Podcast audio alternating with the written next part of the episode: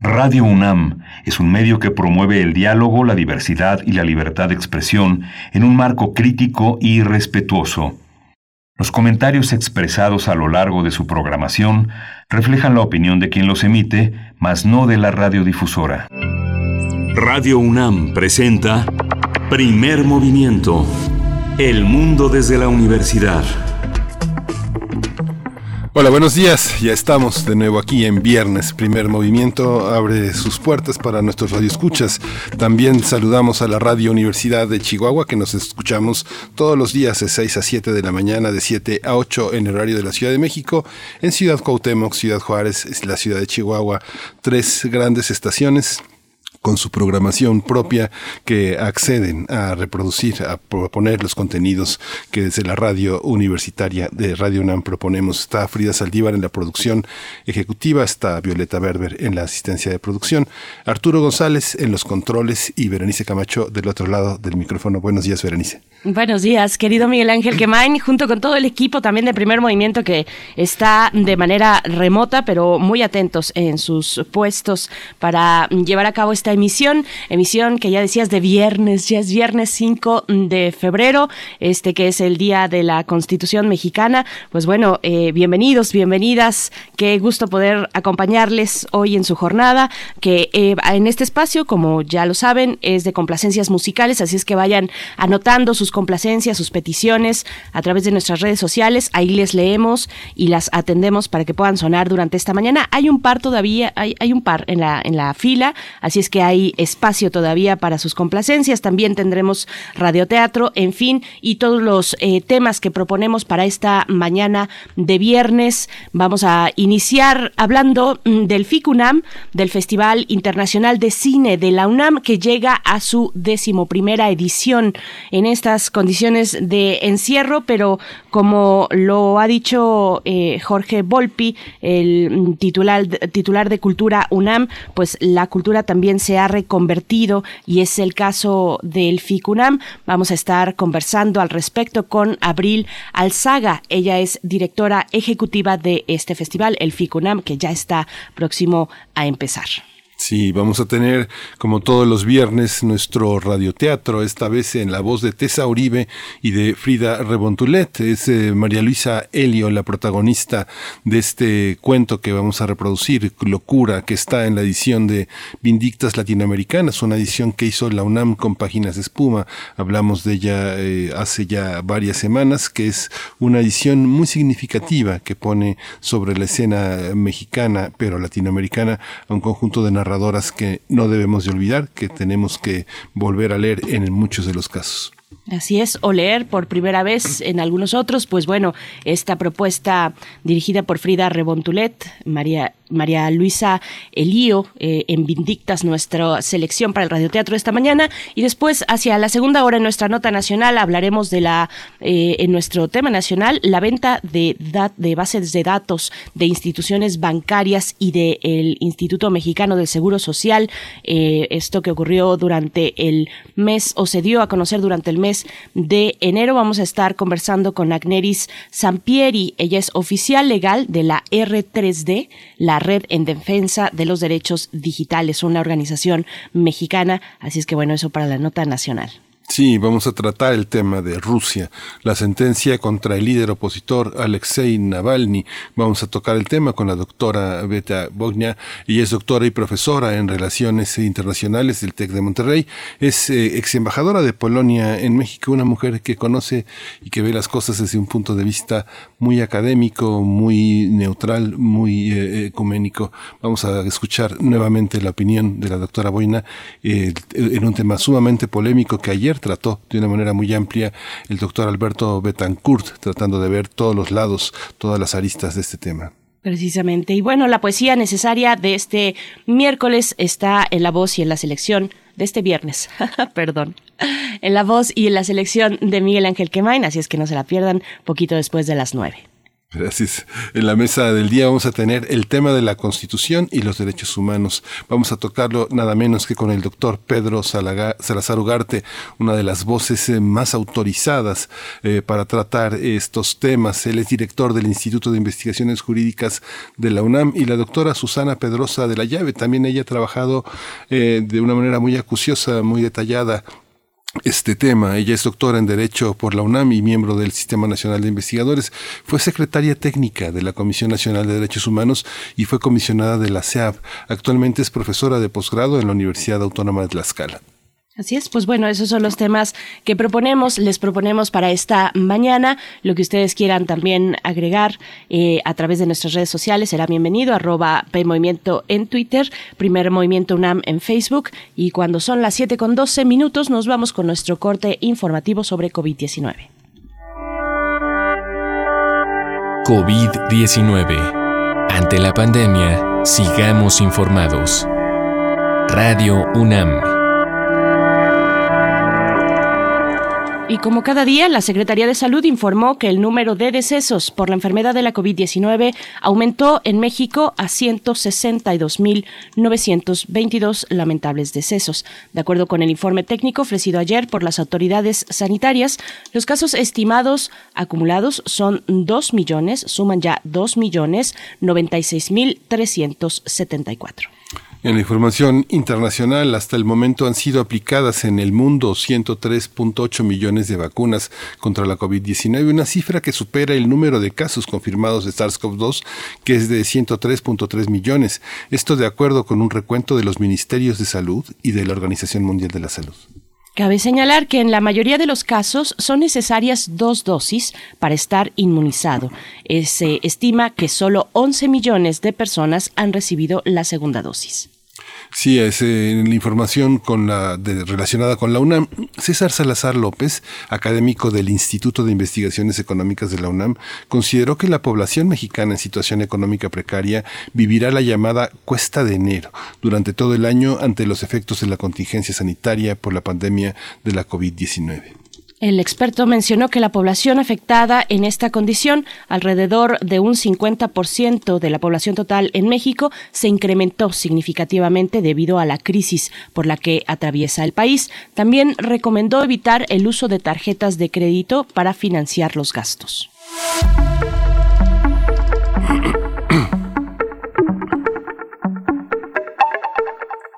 Durante el mes de febrero, la Filmoteca de la UNAM y el Instituto Mexicano de Cinematografía, a través de su plataforma Filmin Latino, han organizado el ciclo El amor y las circunstancias. Está integrado por largometrajes y cortometrajes de México, Francia, Bélgica, España y Cuba.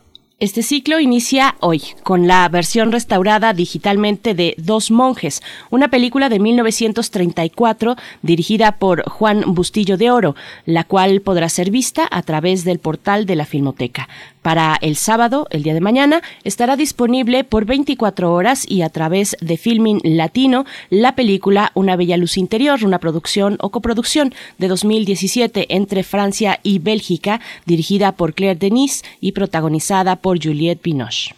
Para el domingo 7 de febrero están disponibles en el portal de la Filmoteca de la UNAM la película La Otra, Una, de Roberto Gabaldón, una película de 1946, y la multipremiada película cubana Fresa y Chocolate, ¿se acuerda? De Tomás Gutiérrez Alea y Juan Carlos Tavío. Así es, esto para el 7 de febrero, sí, para el 7 de febrero, domingo 7 de febrero, así es que bueno, el ciclo concluirá el próximo 27 de febrero y la programación se puede consultar en la página de la Filmoteca de la UNAM. No se pierdan, no se pierdan este ciclo, este ciclo mm, organizado por Filmoteca y el Instituto Mexicano de Cinematografía, El Amor y las Circunstancias. Ahora que estamos en este mes, pues bueno, ahí está esta propuesta desde la universidad y bueno, vamos a ir con música. De nuevo les invitamos a compartir sus complacencias, a ponerlas ahí en redes sociales. Esto eh, es una complacencia para Fugitivo 5, una complacencia que a muchos nos va a poner a bailar, yo me incluyo. Sledgehammer de Peter Gabriel, eh, para ti, Fugitivo, Mamá Peyote, hasta Chihuahua. Vamos a escuchar.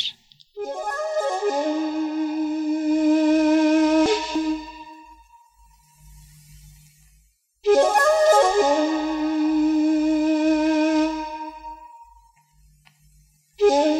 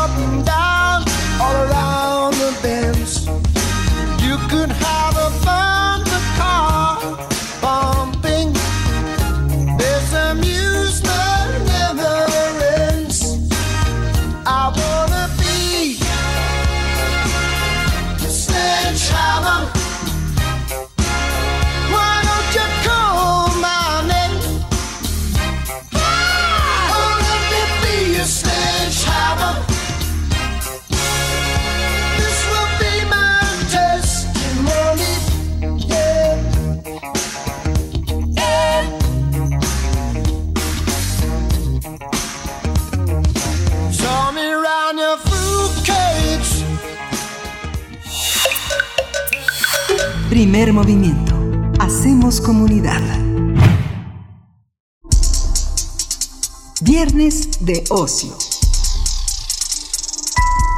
El Festival Internacional de Cine UNAM dio a conocer que su decimoprimera edición se realizará en línea. El encuentro de cine que ocurre cada año en marzo compartió que su programación estará enfocada en el cine de autor. El público interesado podrá acceder a las plataformas de transmisión Movie y Cinepolis Click, así como a través de su página Cine en línea de la Filmoteca, que desde el, inicio de la pandemia ofrece contenidos gratuitos. La decimoprimera edición del encuentro estará integrada por las secciones Competencia Internacional, Ahora México, Aciertos y Atlas. Además ofrecerá una serie de actividades virtuales donde se espera que el público converse con los invitados especiales. El Festival Internacional de Cine de la UNAM ofrecerá una retrospectiva del director taiwanés Tsai Ming-lian, quien el año pasado obtuvo una mención especial en el Festival de Berlín por su cinta Risi. El evento se realizará del 18 al 28 de marzo. Vamos a conversar sobre la edición virtual del Festival Internacional de Cine de la UNAM y hoy nos acompaña Abril Alzaga, ella es directora ejecutiva de FICUNAM. Abril, bienvenida, gracias por estar aquí. Hola Miguel Ángel, muchas gracias por la invitación. También eh, saludo a Berenice. Hola, ¿qué tal, Abril? Alzaga, gracias a ti por estar aquí. Pues qué emoción que ya se acerca el FICUNAM. Cuéntanos cómo se llevará a cabo esta edición, eh, cómo podremos, bueno, eh, en esta ocasión, que lo sabemos bien a partir de la pandemia, pues todo se da de manera eh, digital. Hay una reconversión de la, de la cultura, así es que cuéntanos cómo es para el FICUNAM.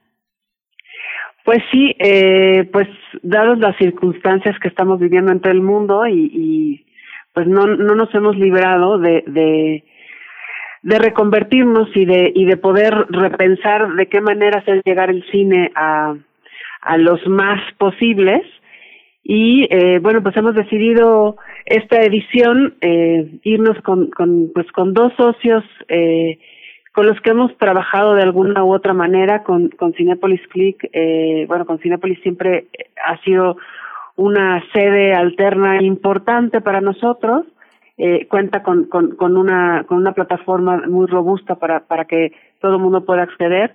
Movie también estamos eh, haciendo una alianza con ellos para una retrospectiva en particular y bueno, también, eh, por supuesto, la plataforma de la Filmoteca de la UNAM para, para, para pues llevar a, los más posibles, ¿no? Eh, estamos haciendo también otras alianzas, como por ejemplo con Canal 22, eh, y bueno, estamos, estamos queriendo poder llegar al, al, al más público posible y, y ahora la, la ventaja que estamos viendo en esta circunstancia es que no vamos a, a circunscribir nuestra nuestro alcance a la Ciudad de México, sino que vamos a llegar un poco más allá a todo el territorio mexicano. Sí, Abril, justamente en esta edición ya con un festival reconvertido será una gran oportunidad para muchísimas para muchísimos eh, universitarios, estudiantes del país, porque habrán empezado las clases, estarán en un momento de, pues ya muy muy muy calientes para poder programar y meter en la agenda esta esta esta edición. ¿Qué significa también para ustedes tener esta oportunidad de tener este alcance y poder hacer una promoción pues que normalmente se hace con el público que está al alcance, que va a taquillas, que entra a los cines? ¿Cómo cómo ha sido esto como programadora, como directora del festival? Bueno, pues como digo, eh, esa ha sido como la parte emocionante. Para nosotros el acontecimiento cinematográfico es muy importante. Siempre hemos visto el, el, cine como una oportunidad también de crear comunidad y de y de pues de, de sentir, ¿no? En, un acto colectivo eh, algo a través de, de historias que, que, nos cuenta el cine, ¿no? Eh, eso pues estamos tratando de ver cómo sustituirlo, cómo, cómo no perder ese sentimiento de comunidad.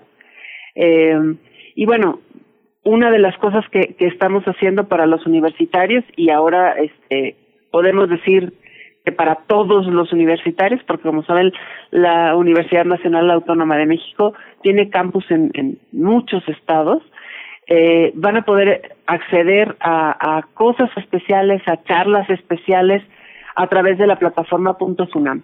Y eso pues nos tiene muy contentos, ¿no? De, poder llegar a más universitarios. Eh, pero también de, llevar, de llegar a más gente y justamente todas las actividades eh, académicas que estamos eh, organizando, estas conversaciones con, con los directores, eh, con, con los críticos, eh, pues con gente también con exhibidores, vamos a tener varias actividades este, relacionadas con, con todos ellos, pues las estamos, las estamos reconvirtiendo para ver de qué manera el, público no se queda fuera de la conversación y podemos crear este sentimiento de comunidad que para nosotros es uno de, los aspectos más importantes del cine. Eh, y bueno, también este, ciertos de que en la primera oportunidad que se pueda abrir la universidad y abrir las salas de cine, pues volveremos a ellas, ¿no? A encontrarnos en esos espacios. Sí. Sí, Abril, ya queremos, queremos volver, hay que tener paciencia, pero por supuesto que queremos estar en las salas de cine y quisiéramos tener todos estos festivales y todos estos, bueno, que inician ya con este, con este año eh, y que muchos de ellos pues eh, estarán de esta manera a través de, del entorno digital. Eh, te pregunto, bueno, el festival cuenta con varias secciones para aquellos que no lo conozcan un poquito más a profundidad y una de ellas es Ahora México. Cuéntanos, porque esta, esta sección es precisamente eh, pues una de las eh, más importantes, o al menos creo que, que se considera así. Eh, ¿Cuál es la selección para esta edición 11 del FICUNAM en Ahora México? Pues eh, una coincidencia que este esta edición 11 tenga 11 títulos en Ahora México. Estamos muy contentos. Eh, tenemos varios estrenos eh, mundiales en esta en esta selección. Este año tenemos, por ejemplo, ¿Qué harás cuando Dios muera? Es un estreno mundial de Hugo Villaseñor. Tenemos también eh, Los Fundadores de Diego Hernández, que es un estreno mundial también. Eh, tenemos Los Plebes eh, de Emanuel Mazú y Eduardo Giral. Brun eh, es, es una película que, creo que vale muchísimo la pena ver, es un estreno mundial también. Eh, y tenemos un eh, estreno latinoamericano que es Estanislao de Alejandro Guzmán Álvarez. Eh, esto es como los estrenos, ¿no? Como las presentaciones de, de varios de, los directores. Y bueno, también tenemos eh, cosas que no que no hacemos, una una una película bellísima de Bruno Santamaría, eh, La Mami de Laura Herrero, eh, 499 de Rodrigo Reyes, una, una película súper interesante eh, pues que, que hace una mezcla de, épocas de, de, de la conquista con el mundo actual eh, es, es una película que también creo que vale mucho la pena Ciudad de Carlos Rossini que también colabora con Maya Godet Julio Hernández Cordón y Nuria Ibáñez que es como un retrato de la ciudad eh, muy interesante creo que, logran logran rescatar unos ambientes, unos sabores de, de, de esta ciudad de México muy lindos, a pesar de pues de, de, muchas cosas, ¿no? Que, se ve que es, es, es, una ciudad dura, ruda, este, logran, logran,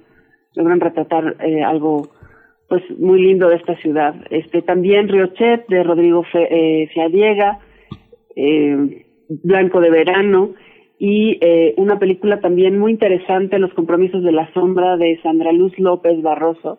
Eh, ah, que también es un estreno mundial, se me había pasado, este también es un estreno mundial, que es, es muy interesante sobre las comunidades afro-mexicanas eh, en Guerrero, una comunidad que, que pues solemos no, no visibilizar mucho en, en nuestras pantallas, eh, creo que creo que vale también mucho la pena.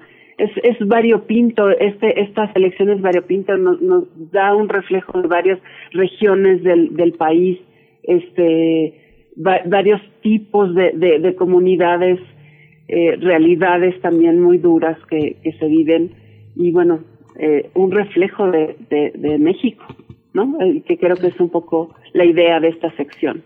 Sí, también es muy impresionante la selección de aciertos, el encuentro internacional de, de, escuelas de cine, que 10 películas que entran en competencia y que de algún modo también son transfronterizas en cuanto al género documental y de ficción. Cuéntanos un poco cómo está esta selección y en qué consiste la competencia.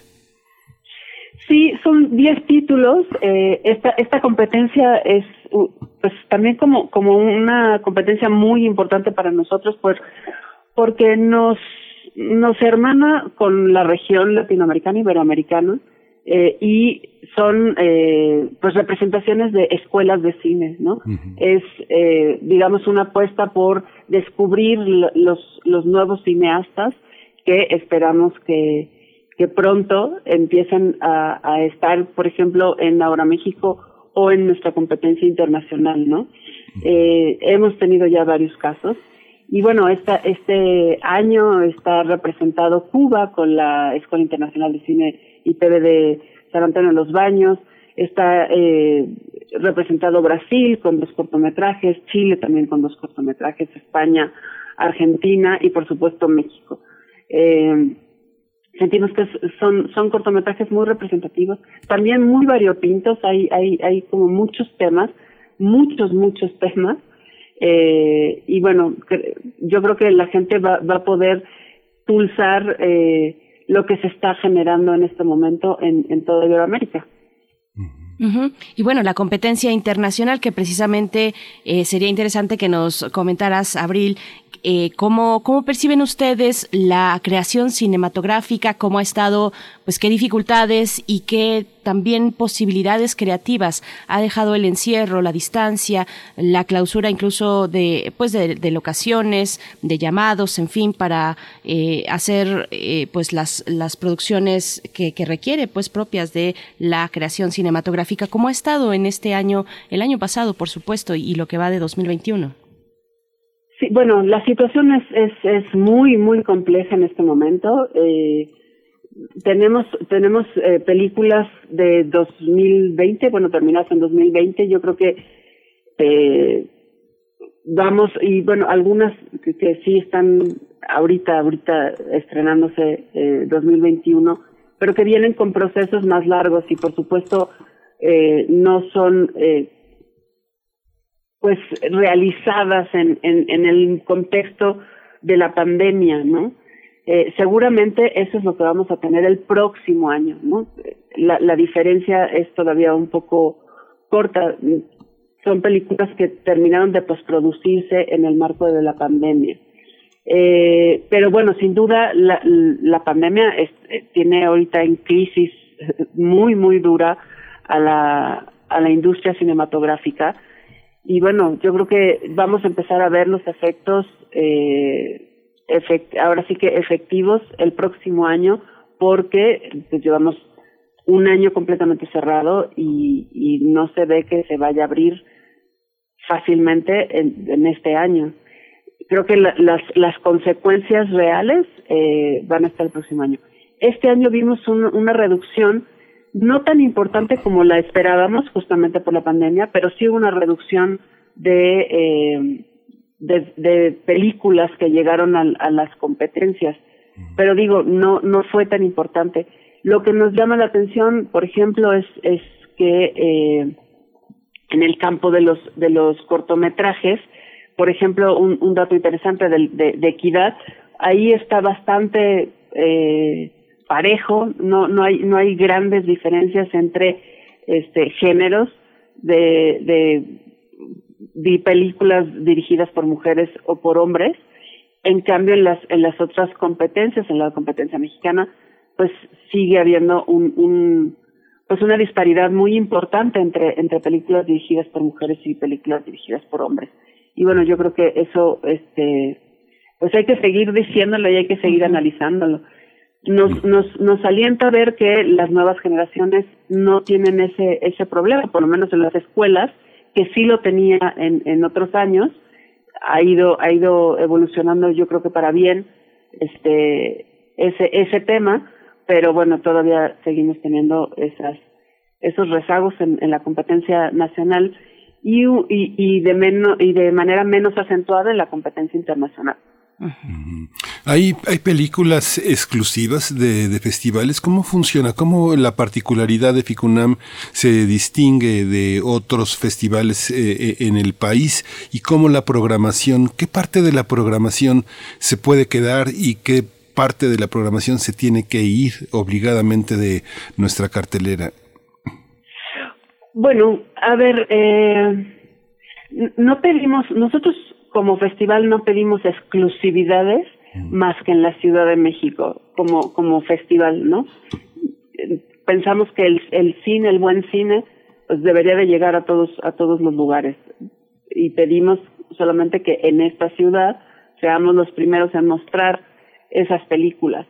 Eh, pero bueno, ciertamente las características de, de, del cine que buscamos dejan otro otro tipo de películas fuera, ¿no? Eh, hay algunas películas que compartimos con, festivales eh, en, en, en, en cuanto a programación, con festivales como podría ser Morelia, a veces ha coincidido con, con películas que pueden estar en Los Cabos, eh, pero finalmente lo que estamos buscando son miradas únicas, son miradas eh, que donde haya un, un, una voz muy fuerte atrás, donde haya una forma de ver este y de crear el cine.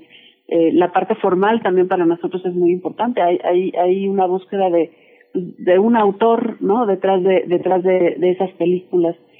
Y a veces, por ejemplo, eh, nos hemos visto con películas que pueden estar tratando de temáticas muy importantes, pero que si están, si están retratadas de, de alguna manera, de manera convencional, eh, pues tienen una prioridad menor, digamos, en, en nuestro, en nuestra programación, ¿no? Este, justo lo que estamos buscando es, es esa mirada eh, detrás de, de la pantalla, que nos esté contando algo desde un punto de vista, ¿no? Que no sea, que no sea algo genérico o que no sea una fórmula para contar una historia. Eso es lo que estamos buscando.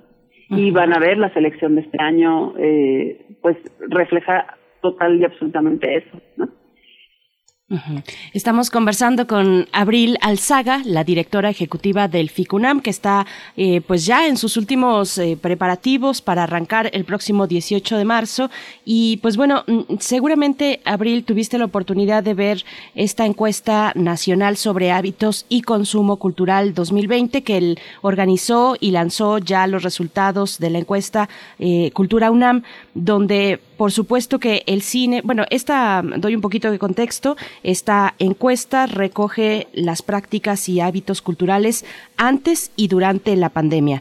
Y en ambos mm, momentos de nuestras vidas, el cine está pues liderando las preferencias. Antes de la pandemia, eh, una de las actividades más recurrentes o que las personas encuestadas preferían realizar era ir al cine precisamente. Un 67.9% de las personas preferían ir al, ir al cine en aquellos momentos, cuando estaban los cines abiertos.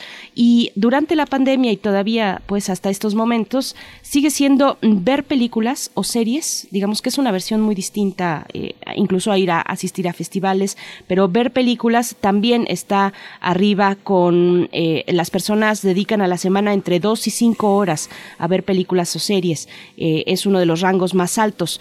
Eh, ¿qué, ¿qué, te dice y qué le dice eso al FICUNAM hoy que llega a su onceava edición? donde tendrá un público más amplio.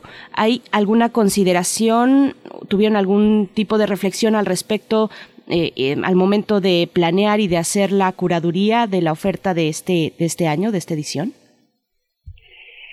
Sí, claro, este, es una, es una encuesta súper importante y que la verdad a nosotros nos dio muchas luces y nos alentó muchísimo.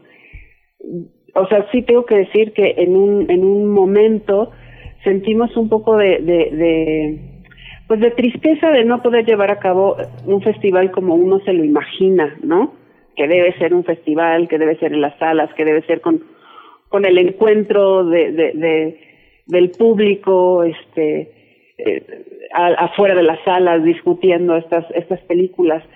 Pero lo que, lo que reflexionamos después de esta encuesta es que esa conversación no se cancela, eh, la gente eh, encuentra las vías para, para, para seguir reflexionando acerca de, y, y lo que nos da la encuesta es eh, la certeza de, de que el cine es súper poderoso. O sea, el cine es una expresión artística eh, enorme, eh, de un alcance muy grande y que también es una es un detonador de, de, conversaciones y que es un detonador de, de, reflexiones eh, alrededor de, de lo que estamos eh, viviendo o, de nuestro pasado o de nuestro posible futuro no es es es también como una una herramienta de, de pues de, de conjuntarnos alrededor de algo y, y pensamos este que que lo queremos aprovechar al máximo.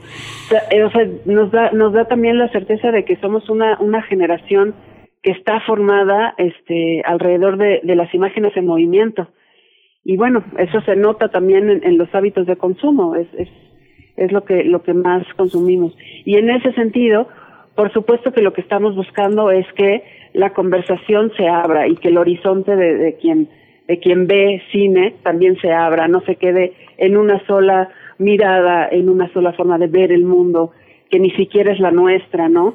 La idea es, pues, vernos reflejados en pantalla, ver este, nuestra, nuestra forma de mirar el mundo desde, desde, desde un país que tiene muchas características y que hay que reconocerlas, que hay que ponerlas en la mesa, así como este una forma de ver el mundo en todo el mundo, ¿no? Lo que también buscamos es un alcance de reflejar pues lo que está viendo una persona en, en, en Asia, de lo que está viendo una persona en Europa, de lo que está viendo una persona en Sudamérica y no quedarnos en, en, en solamente una visión, ¿no? de, de, los que de los que gobiernan este mundo, ¿no? Es es un poco es un poco eso lo que lo que buscamos y lo que y lo que tratamos de impulsar cada vez más porque sentimos también que justamente el cine puede pues penetrar eh, en otros sentidos y la idea es poner esa oferta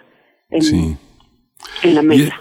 Y esta cuestión, Abril, va, a ser muy impresionante ver la retrospectiva, la, retrospectiva de Tsai Ming Liang, que es uno de los más grandes directores vivos en, más, uno de los, un cine totalmente vivo y totalmente actual. Este, todos los grandes directores tienen su gran actor.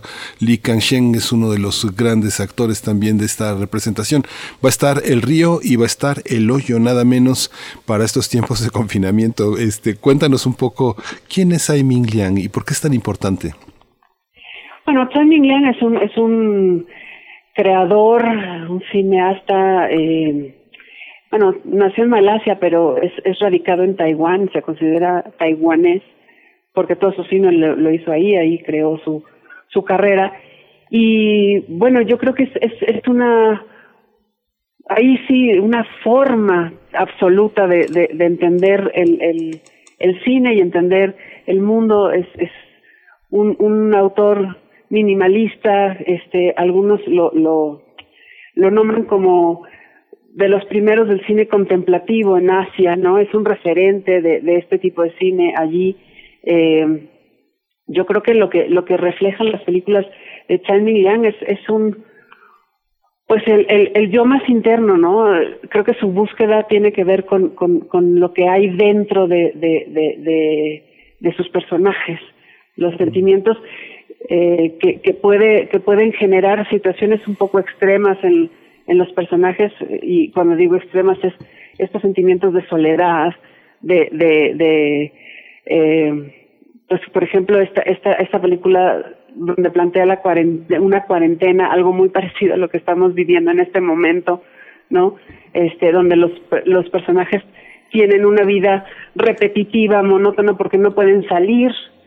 Y bueno, pareciera como, como si Chameleon este, hubiera, hubiera imaginado este momento en que estamos ahorita hace pues bastantes años. Este, no sé, siento que, que es, es alguien que sabe reflejar muy bien estos sentimientos de, de soledad y de, y de, y de búsqueda también de, de cómo, de cómo intentar hurgar en nuestra, en nuestra sexualidad y cómo vivir nuestros cuerpos en este tipo de situaciones, ¿no? También, pues, eh, otra película habla sobre, sobre la marginación y, y lo que puede provocar en una, en una persona ser un, un, un, personaje marginado en, en una ciudad pues que podríamos pensar también en gente como, como la que vive aquí en México, ¿no? Que no tiene nada y que es absolutamente marginada. Creo que, creo que nos lleva por esos, por esos caminos, por esas reflexiones, eh, que, que luego son muy sensoriales, ¿no? Eh, que terminan siendo muy sensoriales y a partir de ahí, pues creo que detona muchas reflexiones acerca de, de nuestro mundo. Así es, pues. Y yo creo que por eso es, es es un cineasta que hay que ver. Sí, claro. Pues nos quedamos con, con el antojo que podremos eh, pues ya liberar pronto eh, a partir del 18 de marzo, del 18 al 28 de marzo que se lleva a cabo la decimoprimera edición del FICUNAM. Abril Alzaga, directora ejecutiva del FICUNAM, muchas gracias por compartir con nosotros. Estaremos eh, muy pendientes y de verdad con mucha emoción de que llegue esta edición, esta edición reconvertida. Ahora que estamos en el encierro, pues será una forma eh, interesante de acompañarnos el FICUNAM. Muchas gracias, Abril. No, muchas gracias a ustedes. Vienen más sorpresas estén pendientes de los anuncios porque vienen, viene la, la, la, presentación de la competencia internacional que también va a ser muy importante y este y todos los invitados que vamos a tener que que ya pronto revelaremos todos los que vamos a tener aquí conversando. Perfecto. Pues estaremos atentos en este espacio, ficunam.unam.mx, arroba ficunam también en redes sociales. Ahí podemos estar al tanto de lo que vaya surgiendo de aquí hasta la inauguración del festival. Muchas gracias, Abril. Gracias, Berenice. Gracias, Miguel Ángel. gracias. Felicidades. Gracias, Abril. Pues vamos a ir con música y esta es una complacencia de viernes para Isela Gama. Se llama Ojos sin cara. Es de Billy Idol.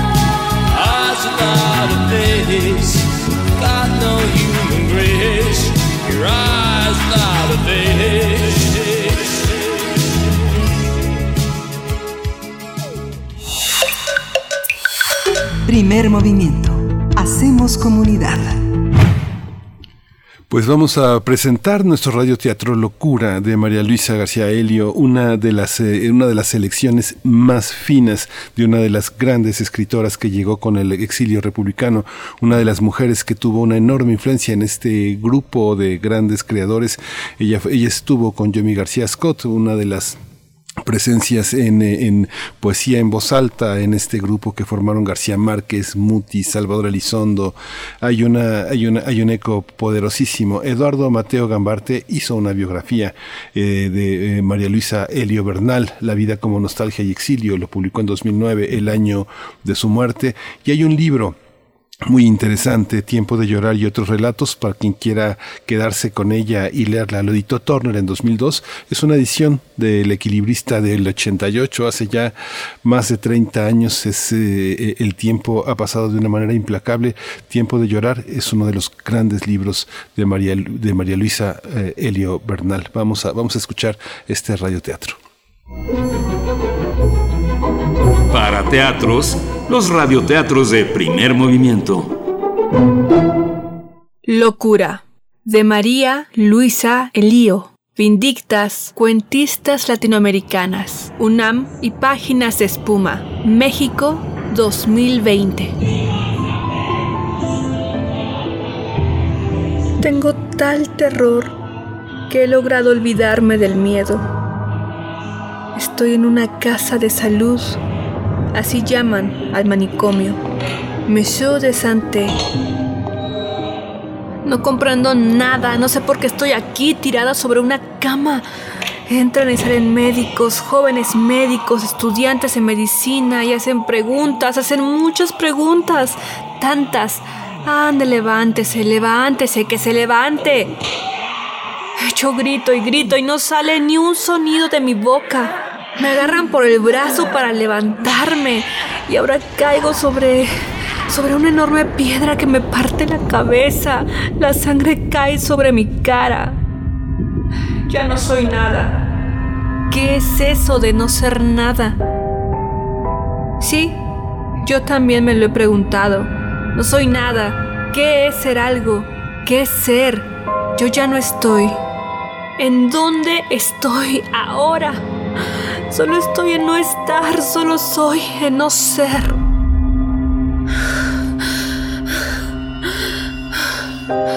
Tengo una gran sensación de ahogo, unas enormes ganas de cerrar el cuaderno. Lo escrito en él sigue así. Ahí han sido matadas muchas gentes. Ahí los niños se han muerto de hambre. Ahí han sido separados padres, madres e hijos. De ello ya me habían contado. ¿Cuántas horas, cuánto tiempo estuve esperando a que me llegara el turno? Sí, aún lo recuerdo. por caridad, ¿qué es lo que recuerdo? ¿Qué es lo que quise decir aquí? En ese momento en el que no me acuerdo que viví y que tuve memoria, ¿cómo me acuerdo de que no me acuerdo? ¿Qué recuerdo que me hace recordar que no recuerdo. Al llegar a este lugar, uno se rompe, ya no se es nada, uno deja de ser para cualquier gente, médico o enfermera, ante alguien o algo que antes era uno. Yo, en ese caso, no se es nada, ni manos, ni piernas, ni ojos, ni voz, nada. Ni lo miran a uno. No, realmente no lo ven. Uno es entonces tan solo pequeñas equivocaciones, como la extraña sensación de tener la razón por el solo hecho de estar ahí. Meso de Santé. ¿Qué podría decirse sobre aquello que muchos llamarían una experiencia? ¿Cuántas experiencias tenía ya con ella? Y era difícil decir si le habían servido de algo o no. Ella era ahora, o estaba ahora, hecha de eso que la gente llama experiencias. Entonces pensaba, algunas veces, ya tenían algún valor. Le era extraño y difícil recordar la última. La última era como otra cosa. La última era eso que nadie quiere y en general Pensaba ahora, lo que nadie quiere es lo que la gente llama una experiencia. Esta última, aquella última, no cabe duda de que le costaba mucho hablar o recordar aquello. ¿Por qué no había vuelto a recordarlo? Ella creía, yo creía, que al no pensar en ello, lo habría borrado, así, como de un pizarrón con un trapo. ¿Qué esperaban aquellos hombres y mujeres paseando en aquel jardín? ¿Ah? qué caridad llegaría a sus manos el domingo. Porque era el domingo, el día que se les veía pasear, dando vueltas pegados los unos a los otros, dibujando con sus manos en el aire objetos que después guardaban cuidadosamente en sus bolsillos, recitando en voz alta partes de la misa o quedándose a saludar a gentes solo vistas por ellos. ¿Por qué no morían? ¿Qué es lo que les hacía cada día comer, beber y sonreír a la enfermera? ¿Qué hacía que el viejo de Alpargatas recordase su casa de España y no olvidara el rostro de su madre? ¿Qué hacía que la mujer que pasaba las noches hablando callara todo el día? ¿Qué familia o amigo les iba a traer lo que les salvaría? Y pasaban las horas y ellos seguían solos paseando, esperando a que alguien llegara. Y ahí estaba la hija, que venía con los nietos para que viesen a la abuela. Solo podían estarse media hora. Media hora. ¿Cómo podría esta mujer en media hora recuperar toda una semana, toda una vida de espera? ¿Cómo decirle a su hija que no trajera a los niños, que se sentara a su lado y que le preguntara y que la dejara hablar, que la dejara decirle que sufría, que no dormía por las noches, que la llamaba y que nadie venía, que la comida era mala y que había al lado de su cama alguien que moría y que ella tenía miedo y que no quería estar sola? ¿Cómo decir en media hora que ella sería buena, pero que no la dejaran ahí?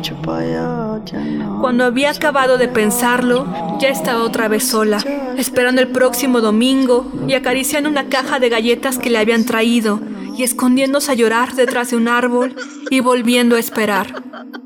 ¿Quién era el que había reunido ahí a esa extraña familia? Todos padres, todos abuelos, todos hijos. ¿Por qué no se agarraban de la mano y morían? ¿Quién era el que los había castigado así? Esto pensaba yo al verlos desde mi cama cuando podía pensar en algo. Lo triste es, sin embargo, lo alegre no.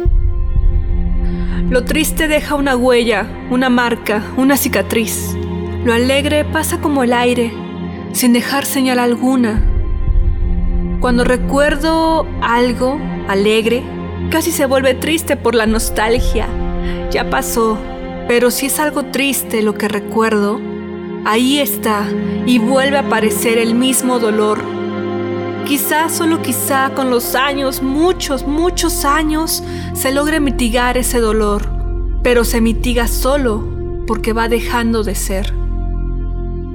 La misma melancolía no es, sino un recuerdo que se ignora. Algunos años después de que alguien ha muerto, quiere uno recordar su voz y siempre es difícil. Diría yo que más bien es imposible. Sobre todo si el recuerdo de ese alguien es muy querido. Yo he probado hacerlo con la voz de mi madre y no he podido. Empiezo siempre con mucho cuidado, empiezo con una frase que me sea conocida, una frase cotidiana algo así como, hasta luego, hijita, o nena, debe ser buena. Y así estoy durante un largo rato. Repito cada frase diez y veinte veces. La digo primero en voz baja, luego la digo como para mí, luego un poco más alto, después sonriendo, después seria, y cuando esto no me da resultado, vuelvo a empezar. Empiezo con una frase más cercana, con algo que pueda yo recordar mejor, y entonces son otras las palabras que vienen a mi mente.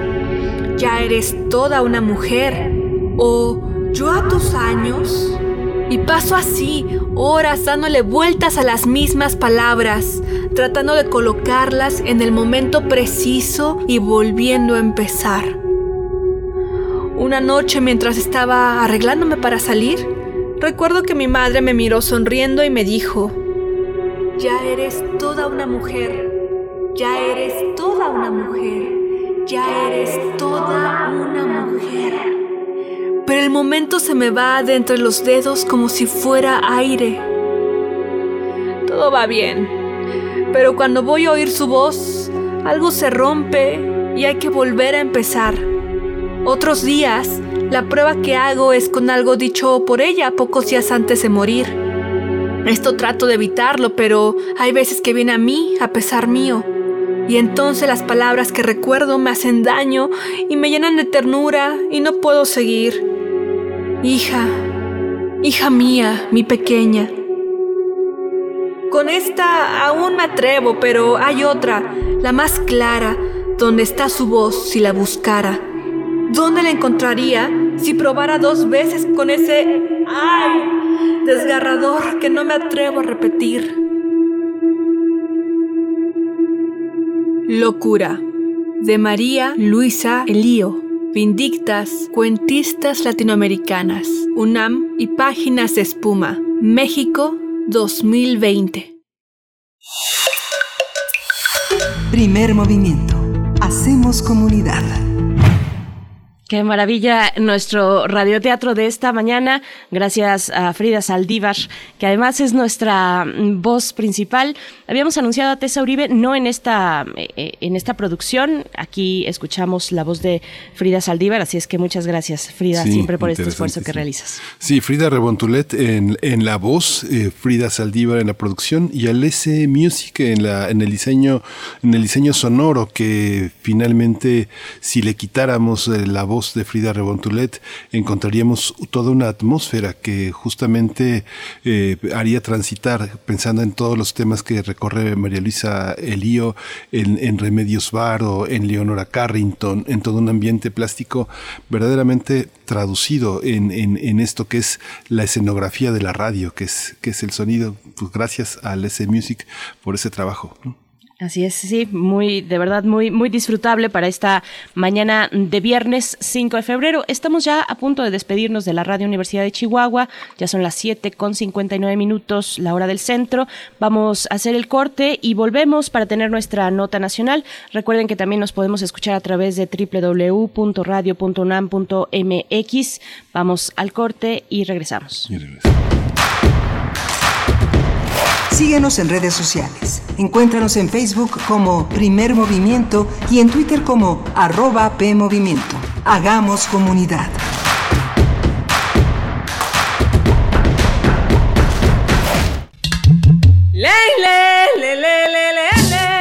Cada lugar habitado por seres humanos tiene historia y cultura.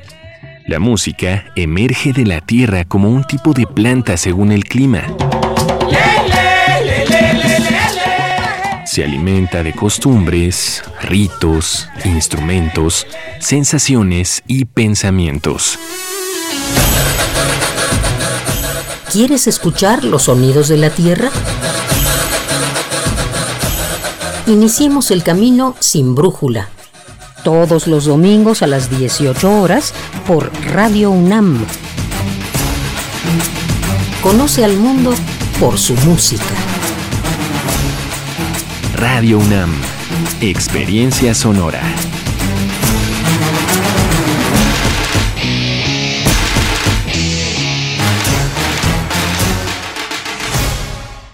En el PES cabemos todos. Ciudadanas, ciudadanos, simpatizantes, militantes del PES. En este 2021 demostremos que otra política es posible. La política de la paz, reconciliación y la solidaridad. Como sociedad, no nos gusta que se gasten nuestros recursos en partidos políticos. Que se utilicen en cosas que no nos dan beneficio. Nosotros creemos que en México, la Casa Deportiva de Animales no debería existir. Acércate a nosotros. El Partido Encuentro Solidario es la casa de todos. México hoy tiene una nueva opción.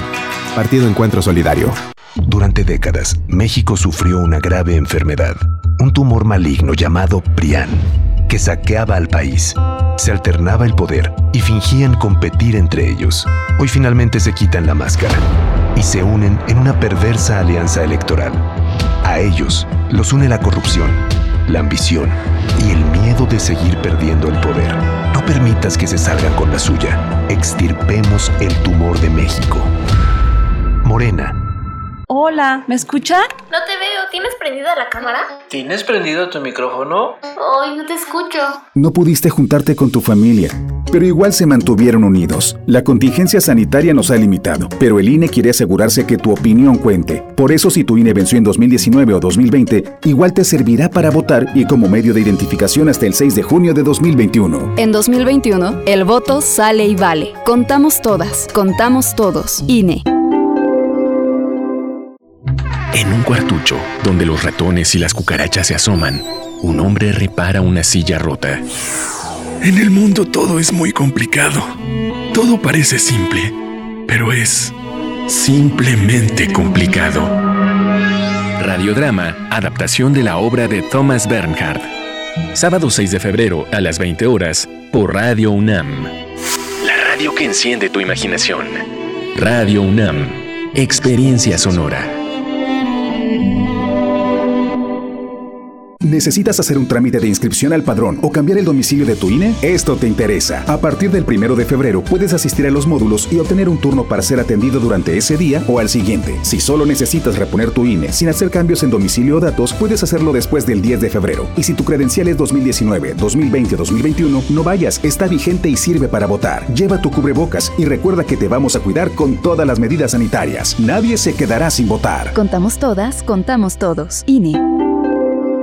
El crimen organizado avanza, los jóvenes sin oportunidades, desempleo en aumento. Es el México del retroceso de Morena. Llegó la hora de corregirlo. El PAN gobierna mejor y gobierna para todas y todos. En Guanajuato, más de 11.000 empleos se recuperaron en solo tres meses tras la pandemia. El estado más seguro para vivir es Yucatán. Tamaulipas apuesta por energías limpias y renovables. En Baja California Sur, la inversión extranjera creció 21%. Habla Marco Cortés, presidente nacional de PAN. Cambiemos hacia el futuro. Únete a Acción por México. Partido Acción Nacional.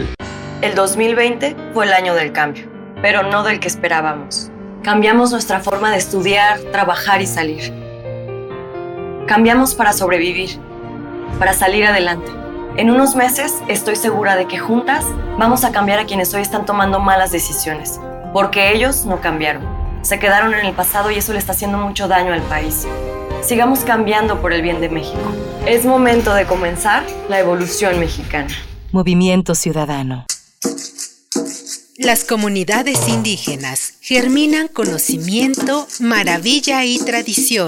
Son el México profundo, el presente donde hilan un collar de flores. Xochicóscat, collar de flores, con Mardonio Carballo, lunes 10 de la mañana por Radio UNAM. Experiencia sonora.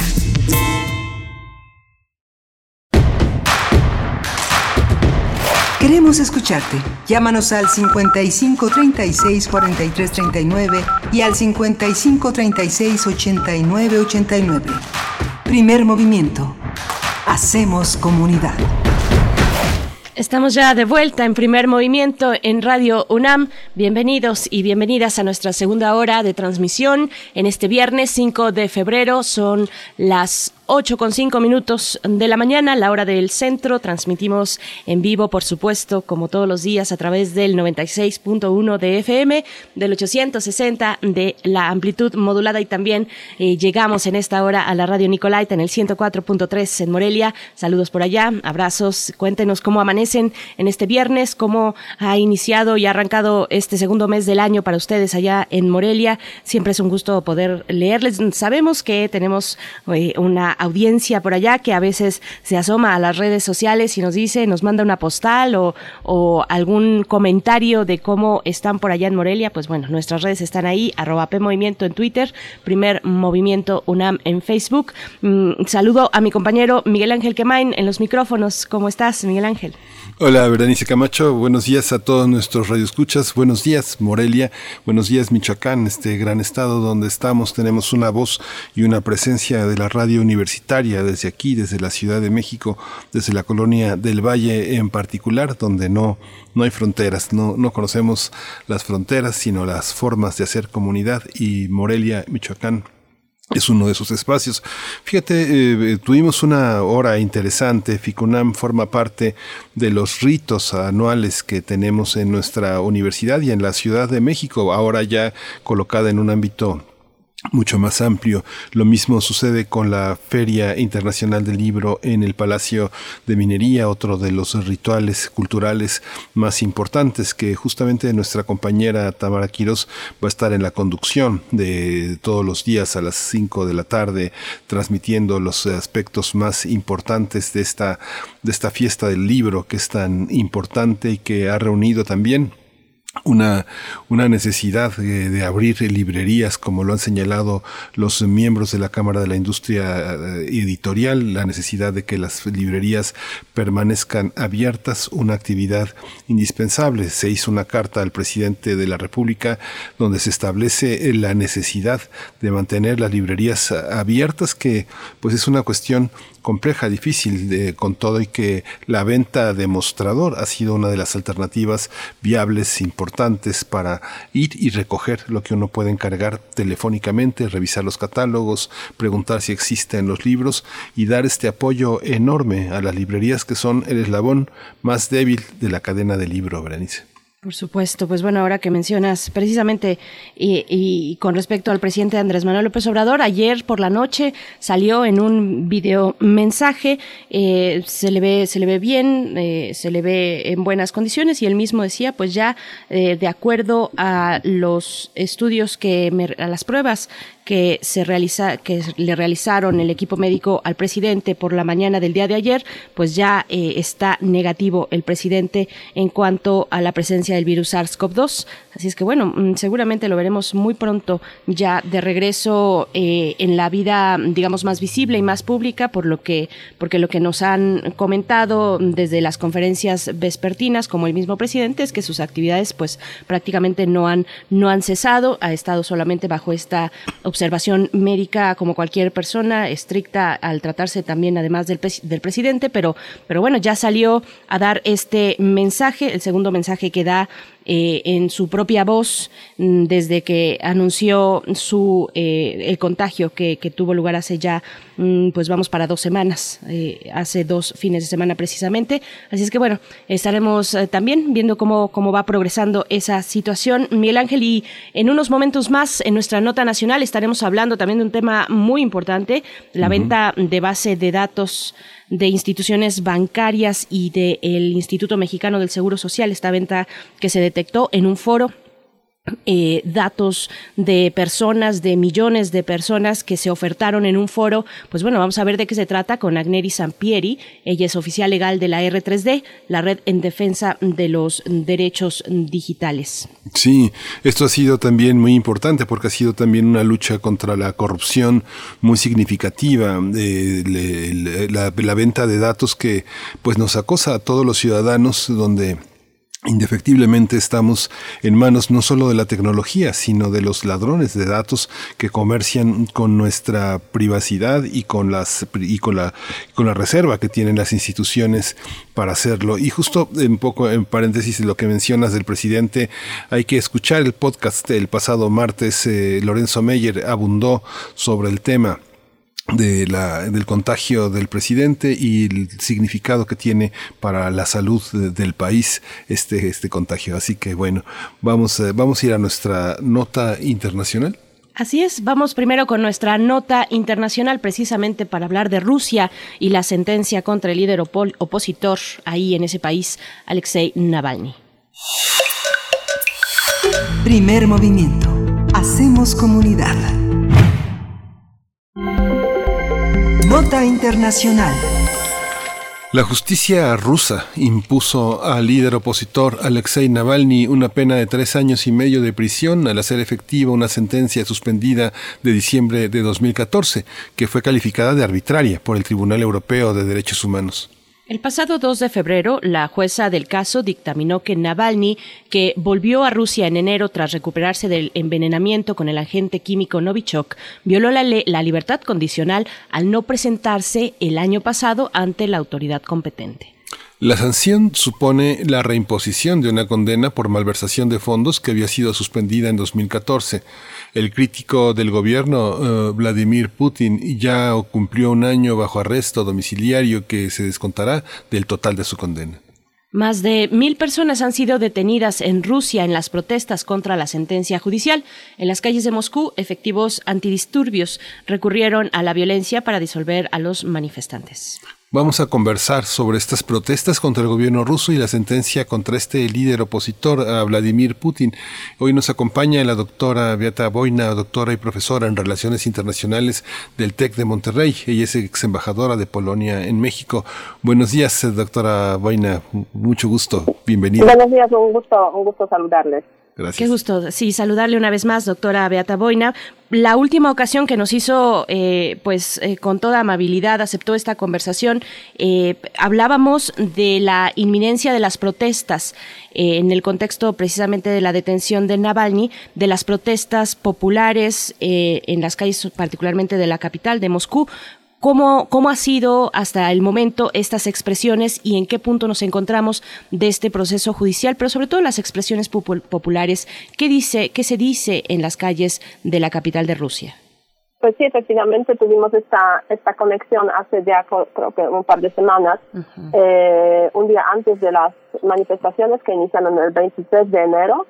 Eh, a lo largo de esas dos semanas, la verdad es que eh, hubo numerosas manifestaciones populares en unas condiciones muy difíciles. Difíciles por una parte porque eh, pues obviamente el aparato de seguridad eh, de Rusia pues ha sido desplegado para pues prevenir, para impedir que los manifestantes puedan eh, tener eh, libertad de movimiento. Por ejemplo, en Moscú durante varios días pues se han cerrado las principales estaciones de metro, dificultando esa movilidad.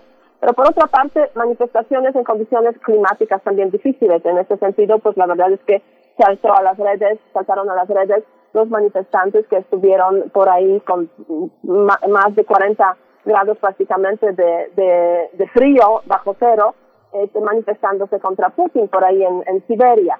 Y finalmente las manifestaciones eh, pasan, se puede decir, a la historia por las detenciones que hubo, eh, que realizaron los servicios de seguridad de Rusia en ese contexto, pues se calculan más de 5.000 personas detenidas precisamente entre el día 23 de enero cuando iniciaron, eh, durante las, o sea, durante esas dos semanas que, que han transcurrido.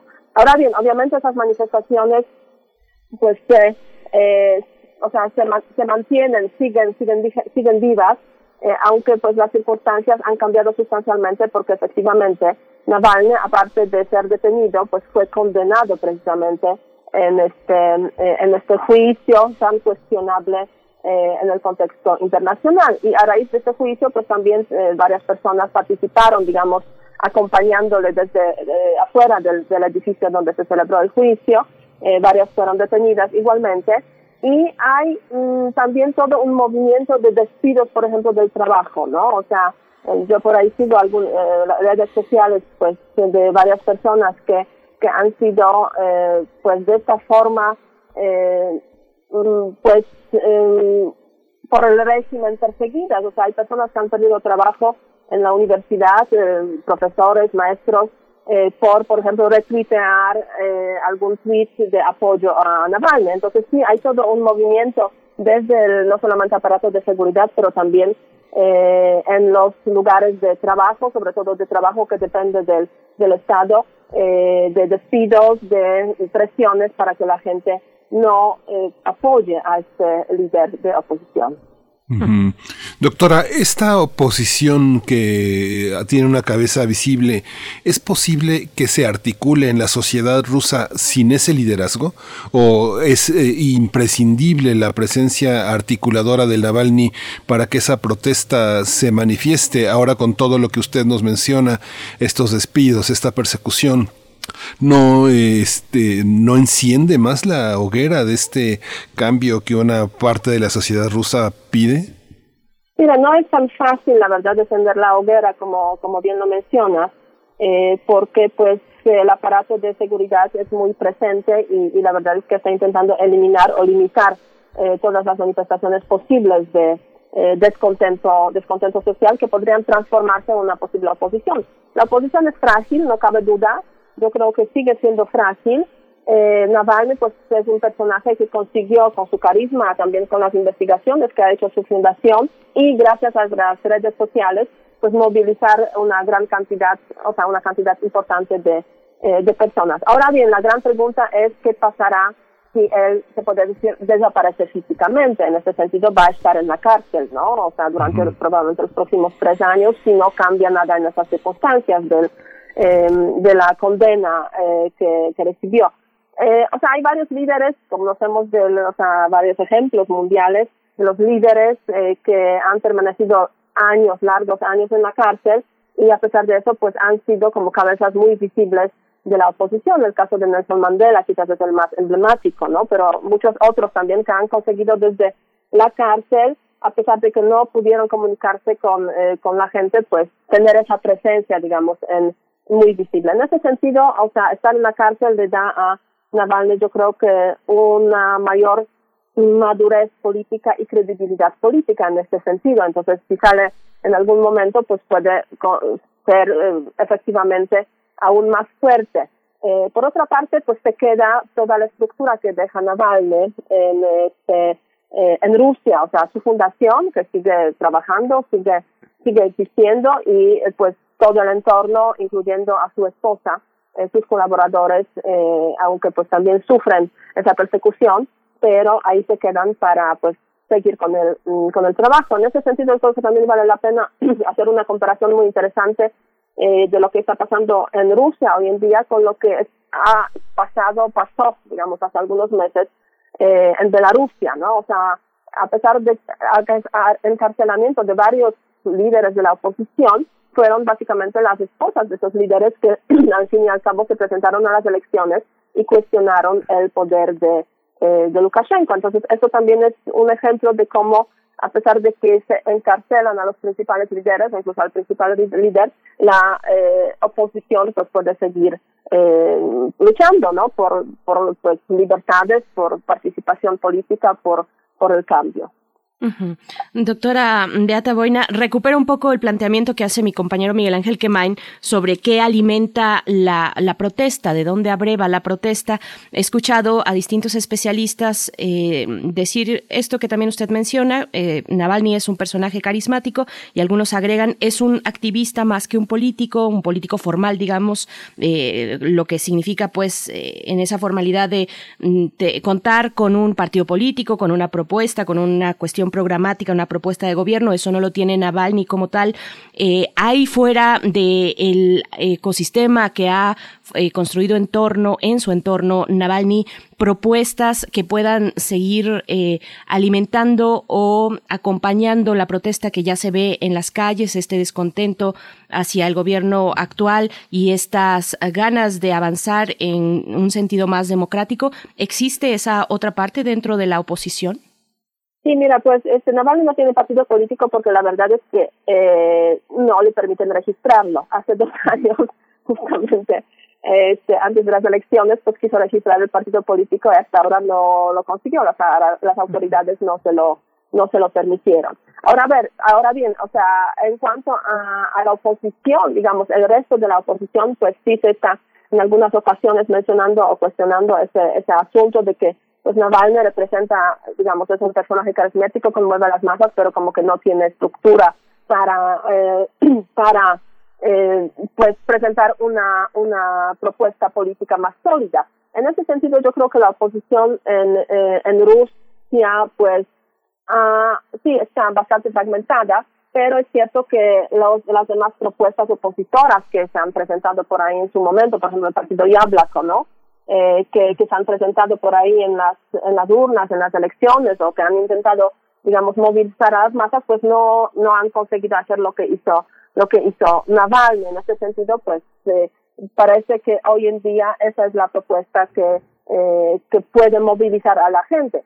Y cuando hablamos de un cambio, lo fundamental es la capacidad de movilizar a la gente, ¿no? O sea, para el cambio. En muchas ocasiones, pues los que movilizan a la gente en otros países hay muchísimos casos, pues tampoco es que tengan una propuesta a veces como que muy bien definida de realizar el cambio, pero al final pues esa movilización, de esa movilización surgen en muchas ocasiones después cambios y transiciones. Ahora bien, si hay esa fuerza en Rusia para hacer cambio y transición, me da la sensación que, de que el Estado es, sigue siendo muy fuerte, eh, ha tomado el caso de Navalny ya en estos últimos tiempos como eh, caso eh, claro eh, para demostrar que no hay un camino democrático en Rusia para el cambio. Eh, ese es el mensaje básicamente eh, que nos sale de, esta primero, de este primer intento de envenenamiento, después de esa detención y finalmente esta, esta condena de tres años. No hay camino eh, a la transición democrática en Rusia. Eh, el régimen de Putin en este sentido es implacable y no va a permitir que a través de precisamente esos movimientos pues se haga el cambio en, Rusia. Ese es al menos, digamos, el mensaje que viene desde el poder eh, y tenemos que ver, pues, qué tan eh, desesperada está la población, ¿no? Porque al fin y al cabo, como digo, el cambio eh, a veces llega no necesariamente por esos caminos, digamos, formales que puede abrir el régimen, pero por la desesperación de la población que empieza a manifestarse y eso genera ciertas presiones para que se produzca el el cambio. Pues la gente, pues sí, no cabe duda que hay una parte de la población eh, que está descontenta con lo que está pasando en, en Rusia. En ese sentido, pues si vemos, por ejemplo, las encuestas de apoyo a Putin, pues en estos últimos tiempos pues, han bajado, han bajado bastante, aunque pues son encuestas en muchas veces pues artificialmente eh, mantenidas. Hay un centro de encuestas eh, Levada muy prestigioso que es independiente, que realiza también ciertas encuestas y yo creo que en ese sentido es muy, por ejemplo, sintomático cómo se percibe la vacuna Sputnik, ¿no? O sea, que es un proyecto, digamos, del Estado, yo diría muy importante en estos contextos de la pandemia. Y en diciembre, a finales de diciembre del año pasado, de 2020, eh, este centro independiente Levada pues ha hecho una encuesta precisamente sobre ¿te vacunarías en el programa de vacunación del presidente Putin? 58% dice que no no quieren vacunarse, o sea, incluso si la vacuna fuera gratuita, solamente 38% dicen sí quiero vacunarme, ¿no? Entonces, en ese sentido, pues es revelador que en el contexto de la pandemia, el programa tan importante de vacunación eh, con la vacuna, digamos, producida por, eh, por, eh, por Rusia, pues los rusos dicen que no. Eso también es de alguna forma el reflejo, yo diría, de, de ese descontento de la sociedad no tanto yo diría por temas de salud, ¿no? Pero sobre todo por temas económicos, porque la verdad es que a los rusos en los últimos, en los últimos años no les ha ido tan bien económicamente hablando, eh, por eh, las sanciones, eh, por los cambios en el sector energético, eh, todo eso pues no ha generado, como se puede decir, ese bienestar eh, que ha prometido Putin, que está prometiendo Putin desde hace algunos años. La situación fue muy, era muy diferente hace, hace no sé, una década, pero en estos últimos cinco años yo diría, pues sí están cambiando bastante los, los ánimos de los rusos. Doctora Boina, hay una hay un aspecto. Cómo distinguir eh, es la misma es la misma condena significa lo mismo la del Tribunal Europeo de Derechos Humanos que la de Estados Unidos que está de regreso Biden eh, cuestiona a Rusia pero lo coloca en el mismo territorio que China. Las ambiciones de China y el totalitarismo de Rusia eso es, son las dos los, los dos epítetos que lanza para defender la libertad y la democracia en esta en este regreso de los Estados Unidos. ¿Cómo evaluar las dos, los dos llamados de atención, el de Biden y el del Tribunal Europeo de Derechos Humanos? ¿Son lo mismo? Bueno, mira, la verdad es que en ese sentido sí hay que, hay que reconocer que el Tribunal Europeo de Derechos Humanos, pues desde prácticamente la primera condena del año 2014, que, que tuvo Navalny en Rusia, precisamente lo acusaron de, malversación de los fondos y ahora pues esa condena pues se deja de suspenderse, puede decir. Entonces, desde 2014, pues el Tribunal Europeo fue muy firme, eh, cuestionando eh, básicamente eh, la independencia en este sentido pues del Poder Judicial que emitió esa, esa condena y se mantiene esa, em, esa, mm, esa narrativa en el contexto de, del Tribunal Europeo y de la Unión Europea en general. A eso se suma hoy en día también Biden, eh, la nueva administración, la nueva administración de los Estados Unidos. En los tiempos de Trump, pues la verdad es que el presidente Trump no tuvo mucha sensibilidad con los temas de la democracia. De hecho, pues este, tuvo relaciones bastante, se puede decir, eh, amistosas con, con Putin como, como tal, aunque el sistema de los Estados Unidos, las decisiones le obligaron a mantener distanciamiento con, con Rusia y pues condenar, condenar en algunas circunstancias las, las eh, las actividades de Rusia hacia los Estados Unidos. Con Biden hay un cambio sustancial yo creo que va en dos direcciones. En primer lugar, este, es el tema de la democracia, ¿no? Democracia que no solamente hacia Rusia, en general, además ayer eh, Biden tuvo una reunión en el Departamento de Estado con un discurso precisamente sobre las prioridades de la política exterior rusa. La democracia está como uno de los puntos centrales de esa política eh, de los Estados Unidos, ¿no? Pues, promover, defender, fortalecer la democracia no solamente dentro de los Estados Unidos, pero también, digamos, en el, en el mundo. En ese sentido, pues tanto China como, como Rusia son dos países muy cuestionables por las acciones, por las políticas que, que tienen en este sentido de limitar los derechos, eh, digamos, los derechos políticos y los derechos civiles de, de, sus ciudadanos. Eh, y ese tema sí va a permanecer en esa relación bilateral. De hecho, en la primera conversación que tuvieron los dos presidentes, Biden y Putin, este, Biden pues mencionó claramente el tema de, de Navalny, el tema de pues restricción de los derechos de la oposición que se está dando, que se está viendo en, en Rusia. Ahora bien, ¿qué pueden hacer los Estados Unidos en este contexto? Pues más sanciones seguramente, ¿no? Es, digamos, básicamente la única respuesta que se puede, se puede dar. Ahora bien, hay otro camino en el caso de Rusia, que son los temas relacionados con armas nucleares. En ese sentido, pues la administración de Biden es muy práctica, eh, y eh, hace pues pocos días firmó la prolongación del acuerdo START, que es un acuerdo de control de armas nucleares em, de carácter eh, estratégico de larga de larga, larga distancia, ¿no? O sea, es un, un paso yo creo que positivo en ese sentido, en ese sentido de generar pues cierta confianza en cuanto al uso de armas nucleares, ¿no?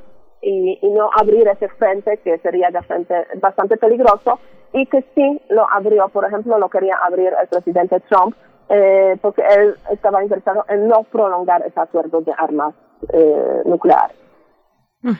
Doctora mm, Beata Boina, le pregunto, mm, en su consideración, ¿tienen razón o algún tipo de razón quienes sospechan de una injerencia internacional que tendría motivaciones pues no, no desinteresadas sobre el caso de Rusia? Hay quienes incluso comparan a Navalny con Guaidó, por ejemplo, ¿no? Desde una mirada latinoamericana, pero... Eh, sí, te refieres a la intervención desde pues algunas potencias extranjeras tipo Estados Unidos en Rusia. Así es, a través, además de una figura como Navalny, como se piensa también que es en el caso de Guaidó, una figura promovida desde afuera para desestabilizar a un gobierno, digamos, ¿no?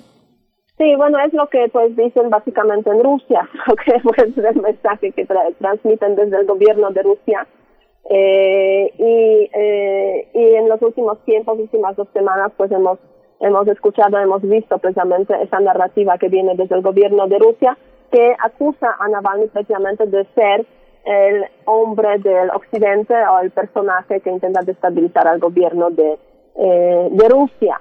Eh, mira, el tema de la democracia pues es un tema universal eh, y la verdad es que sobre el deterioro de la democracia en Rusia se está hablando y se está demostrando ese deterioro desde yo diría pues al menos una década, ¿no? Eh, lo hacen organizaciones en muchos eh, contextos independientes eh, que organizaciones de derechos humanos, etcétera, etcétera, ¿no? Entonces no no es una novedad que Rusia es un país que eh, pues ha escogido el camino autoritario y va por este camino. En ese sentido lo mismo pasa con China, pasa con muchos otros países. Yo creo que acusar en este contexto mm, a eh, Navalny de que es un una persona apoyada por el Occidente, pues sí, no cabe duda, es una persona apoyada por Occidente, en ese sentido de que pues en el Occidente tenemos los países democráticos, tenemos organizaciones democráticas que pues lo que intentan es que se fortalezca la democracia.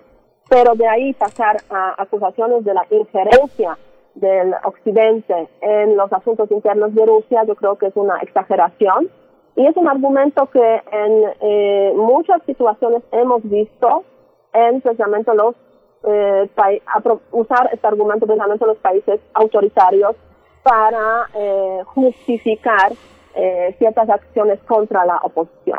Rusia, Rusia, China, por ejemplo, es un país que con frecuencia dice, pues no intervengan en nuestros asuntos internos. Pero por otra parte vemos las, los abusos este, a los derechos humanos que se están dando en, en China y, y, sí, o sea, no no está bien, ¿no? Porque pues al fin y al cabo pues nuestro objetivo como sociedad internacional debería ser, de acuerdo con la Carta de los Derechos Humanos, eh, pues eh, defensa de los derechos humanos, ¿no? Y, y todos esos países que forman parte de las Naciones Unidas han firmado la Carta de los Derechos derechos humanos y no respetan esos derechos humanos. Entonces, yo creo que este, obviamente depende de puntos de vista muy diferentes, interpretaciones muy diferentes. Eh, a mi modo de ver, hablar de la intervención desde el occidente hacia Rusia, precisamente a través del apoyo a Navalny, eh, no, o sea, no tiene, no tiene mucha, eh, mucha lógica. Esta sonrisa que, que, usted eh, exhala al micrófono ante esta narrativa, que es la que es la vieja usanza de este de, ciertos regímenes unidos por una, una idea única, donde no cabe más que una sola narrativa, la de los enemigos de fuera, la de eh, el sacrificio interno. Esta visión, eh, hasta, hasta dónde llega en el caso de todo este gran mosaico ruso, Navalny, hasta, hasta dónde llega Navalny? Este, ¿Cuáles son sus fronteras? Teniendo eh, eh, auténticamente a una mujer, su esposa, este, como una luchadora abrazo, abrazo partido en el contexto europeo, dando entrevistas y comentando en los medios pues, más críticos de Europa. No sé, uno piensa eh, en Spiegel, en Liberación, en, este, en La Vanguardia, en los, en los periódicos europeos pues, más combativos. ¿Cómo, cómo, ¿Hasta dónde llega Navalny hoy? Mira, pues eh, la verdad es que estar hoy en, o sea, estar en general en los medios de comunicación, en las redes sociales, es lo único, y tener esa presencia, esa visibilidad, es lo único que le salva a Naval, básicamente. O sea, que se puede decir este, que le salva la vida en ese contexto, ¿no? Porque, pues, eh, hubo intentos de asesinato por una parte, o sea, por envenenamiento, que en este contexto el régimen fracasó, el régimen eh, de Rusia fracasó, y hoy tener esa presencia mediática pues es lo que lo que le permite sobrevivir de alguna forma a, a Navalny. En ese sentido pues eh, la verdad es que es difícil saber qué va a pasar en Rusia en esos en esos próximos años y qué tan fuerte puede ser el impacto de Navalny. Eh, la gente, como, como ya mencioné, pues está descontenta con, con lo que pasa en Rusia también con esos intentos de prolongación, de prolongarse en el poder por, por Putin, que ya lleva 20 años y, y, tiene permitido estar 16 años más. Entonces, entonces en ese sentido, pues, eh, en ese sentido, pues sí puede haber, como se puede decir, argumentos, elementos muy fuertes para, para descontento, ¿no? Porque pues en cada uno de los países esperamos que, que haya cambios, que haya cierta rotación, cierta innovación en cuanto a la política, a los personajes, a las, a las ideas. Ahora bien, en Rusia hemos visto que eh, en la historia de Rusia, pues la verdad es que los rusos han sabido aguantar mucho también, ¿no? En los regímenes incluso autoritarios eh, han sabido aguantar mucho. Eh, el, el, Estado normalmente eh, ha sido un Estado represor eh, sin, pues, tomar en cuenta las consecuencias que eso puede ser para las vidas humanas. Entonces, mm, aquí yo no, no veo como el panorama muy optimista, muy, muy positivo, ¿no? O sea, yo creo que el régimen, a no ser que pase realmente alguna cosa muy, no sé, una, una catástrofe, una tragedia, un deterioro muy fuerte de la economía rusa en los próximos pocos años, pues no veo muchas posibilidades eh, para que este país cambie. O sea, eh, o sea, es un, un diagnóstico, como digo, un poco pesimista y, triste, pero eso no quita que pues la gente seguirá manifestándose, buscando caminos, buscando opciones. Navalny es una de las etapas en este proceso, si va a ser etapa final en el sentido de que realmente va a haber una movilización de gente pues en breve para eh, para exigir el cambio de régimen, pues lo veremos, pero yo la verdad es que francamente lo, lo dudo, incluso con ese cambio en los Estados Unidos, ¿no? Porque ese cambio es importante para el rescate de la democracia en el mundo, que ha estado deteriorando hacia el margen de todo. Hace pocos días ha aparecido el informe de The Economist eh, Intelligence Unit, eh, que es un informe desde hace varios años, se publica anualmente para pues un poco reflejar el estado de la democracia en, eh, en los países del mundo y por el tema del COVID, de, la pandemia, de las restricciones de las libertades, la democracia, o sea, el estado de la democracia ha empeorado en 70% de los países. Entonces, como digo, incluso en ese contexto la llegada de Biden es un elemento positivo porque pues con ese mensaje de, la democracia eh, hay que preservarla, hay que fortalecerla, pues eh, es una especie de respiro para esos tiempos difíciles, pero creo que ni siquiera eso puede este, generar en Rusia este, como que mm, mm, suficientes argumentos, factores, fuerzas para que se dé el cambio, porque el régimen realmente está fuerte y está em, dispuesto a eh, eliminar cualquier tipo de oposición. Pues doctora, sí, será muy, muy interesante ver eh, cómo las y los jóvenes en Rusia configuran su lucha hacia la democracia. Una parte de la juventud pues solo ha vivido bajo el régimen, bajo el gobierno de Vladimir Putin. Vamos a ver cómo se dan los siguientes meses. Doctora Beata Boina, doctora y profesora en Relaciones Internacionales del TEC de Monterrey, ex embajadora de Polonia en México. Muchas gracias, como siempre, por aceptar esta conversación. Gracias, hasta luego. Muchísimas gracias. Bueno, qué intenso, pero nos vamos a otro, a otro punto también intenso. Comentábamos eh, Berenice Camacho y su servidor que mañana, mañana se cumplen 30 años del fallecimiento de María Zambrano, una filósofa muy importante, viene del pensamiento de Ortega y Gasset y que atravesó México. Algunos piensan que está muy sobrevalorada, sin embargo, ella ha dejado una huella imborrable en muchos escritores y muchos filósofos mexicanos. Escribió un libro que publicó en 1955 uno de los más robustos, El hombre y lo divino, donde se lamenta que eh, la idea de Dios esté desacralizada en nuestros días, pero también dice en esas 400 apretadas páginas que publicó el Fondo de Cultura Económica que no es posible un mundo sin dioses. Verónica Ortiz nos abunda con esta idea. Saludos afectuosos a todos los y las amigas de primer movimiento. Les invito a detenerse a darse un tiempo para leer o releer a la filósofa española nacida en Málaga en 1940, María Zambrano, en una de sus obras magistrales, El hombre y lo divino. Mujer de razón poética y carácter republicano, fue y sigue siendo una figura clave para la filosofía hispánica y mundial. Decía que detenernos frente a la lectura del hombre y lo divino, porque en estos momentos tal parece que los seres humanos hemos hecho del futuro incierto nuestro Dios desconocido. Hemos dejado atrás esta relación inicial y primaria entre el ser humano y la divinidad. Nuestra búsqueda de trascendencia se identifica en el sinsentido de la existencia material, perdiendo toda posibilidad de encontrarnos, de explicarnos nuestra vida presente frente a hechos inquietantes como ahora la pandemia que vivimos y sufrimos a nivel mundial. María Zambrano, de manera concisa y sugerente en este libro, nos regresa al tiempo en que lo divino formaba parte integrante y esencial de la vida humana, una época en la que la fe no era fórmula rígida, sino hábito viviente. Nuestra relación con los dioses en el devenir del tiempo fue una relación primigenia. En el hombre y lo divino, la filósofa recorre desde el nacimiento de los dioses griegos y su evolución hasta nuestros días, pasando por el fenómeno del cristianismo. ¿Cuál es hoy nuestro Dios desconocido? Hagámonos esta pregunta. ¿Es el dinero? ¿El odio? ¿La envidia? ¿La enfermedad? ¿El miedo?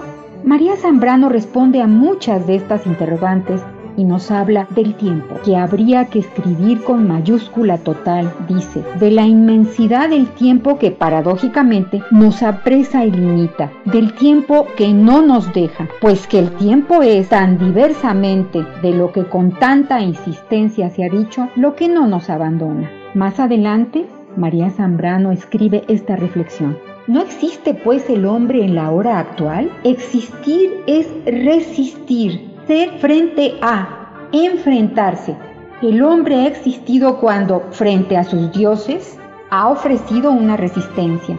Y más adelante continúa, ¿se atreve el hombre de hoy a pedir razones a la historia, aunque ella sea su ídolo?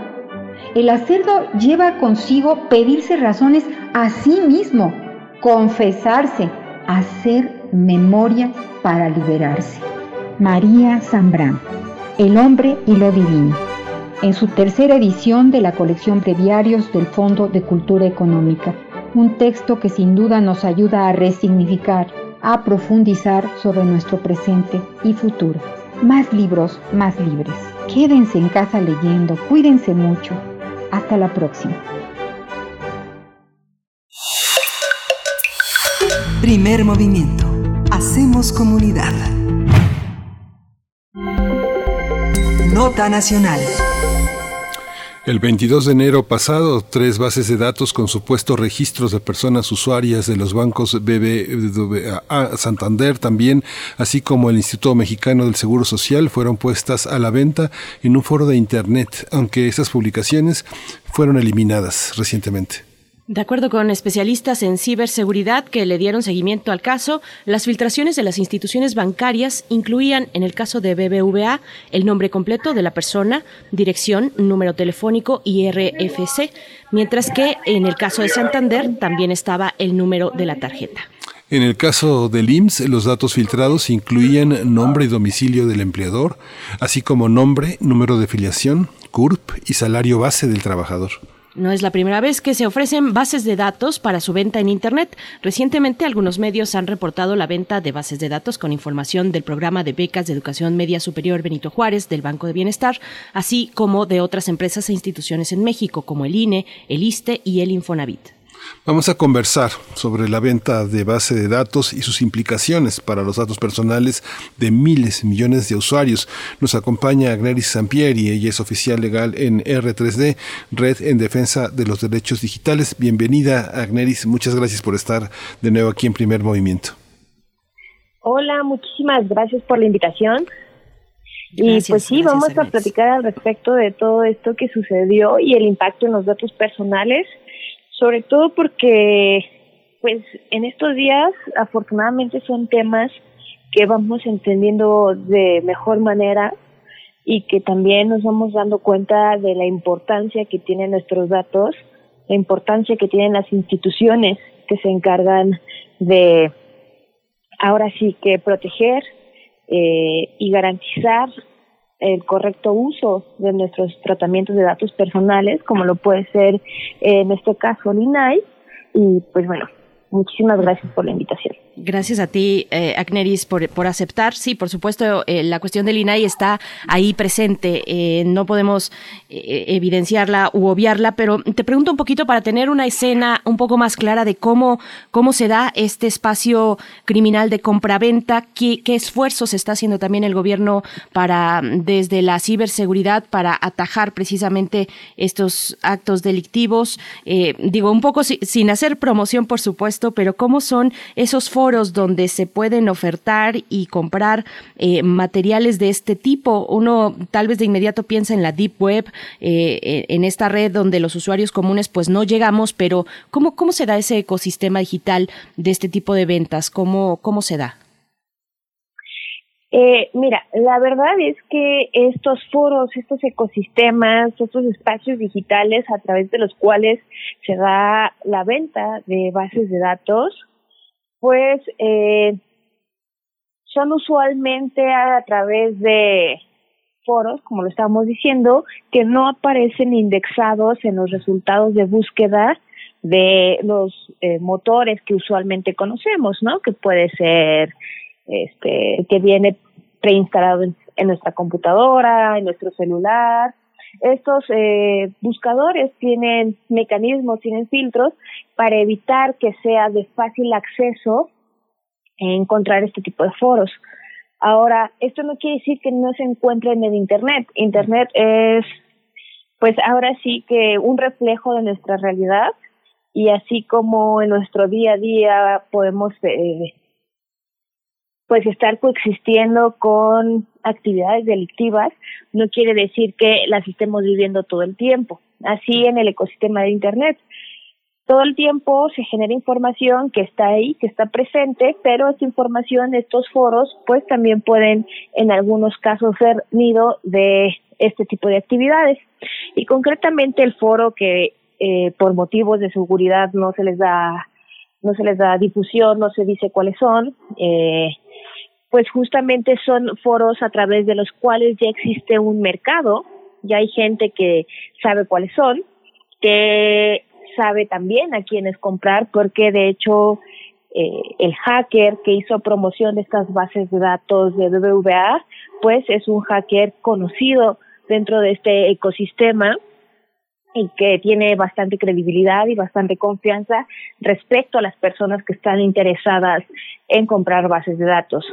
Eh, al final del día, desde R3D, pues eh, no tuvimos acceso directo a las bases de datos, sin embargo, las muestras que daban sobre, eh, ahora sí, los datos que estaban algo a los que se podría tener acceso a través de pues de la compra de estas bases era información pues que era real era información que como ya lo mencionaban eh, pues es muy sensible es información en algunos casos de el número de tarjeta completo, nuestra dirección, incluso información tan sensible que puede ser asociada al nombre de una persona, a su ubicación e incluso a sus ingresos. Entonces, estos ecosistemas están ahí, no son eh, de difícil acceso realmente.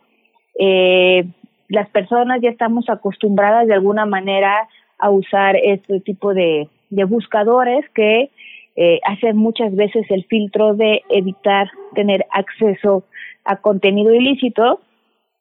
Sin embargo, eh, pues existen mecanismos para navegar en el Internet, ahora sí que llamémosle en un Internet sin filtros. Y es a través de este Internet sin filtros que muchas veces se le da este término, eh, ahora sí que más oscuro, que es el de la Deep Web, que realmente no quiere decir eh, que tengas que ser un maestro de, del hackeo para poder tener acceso pues a este tipo de navegación en línea. Esta, eh, hay, hay, evidencia de cómo se han utilizado estas bases de datos eh, robadas en, México. Hay evidencias de cómo se procede una vez que se tiene esa información. No sé, en, lo inmediato pienso eh, en el sistema electoral, en el sistema, en todos estos sistemas que permiten entender el comportamiento de una población en situaciones así, pero bueno, lo ignoro, pero ¿cuáles son las evidencias? ¿Hay evidencias de eso? Eh, no existe evidencia documentada por parte de las autoridades sobre el uso que se le puede dar a este tipo de datos. Sin embargo, existe, pues, a través de eh, muchas instituciones que se encargan de organizaciones de sociedad civil a nivel nacional e internacional que se encargan de ver eh, cuál es el trayecto de pues estas bases de datos que son robadas, que son filtradas en algunas ocasiones, que son vendidas y posteriormente cómo son usadas.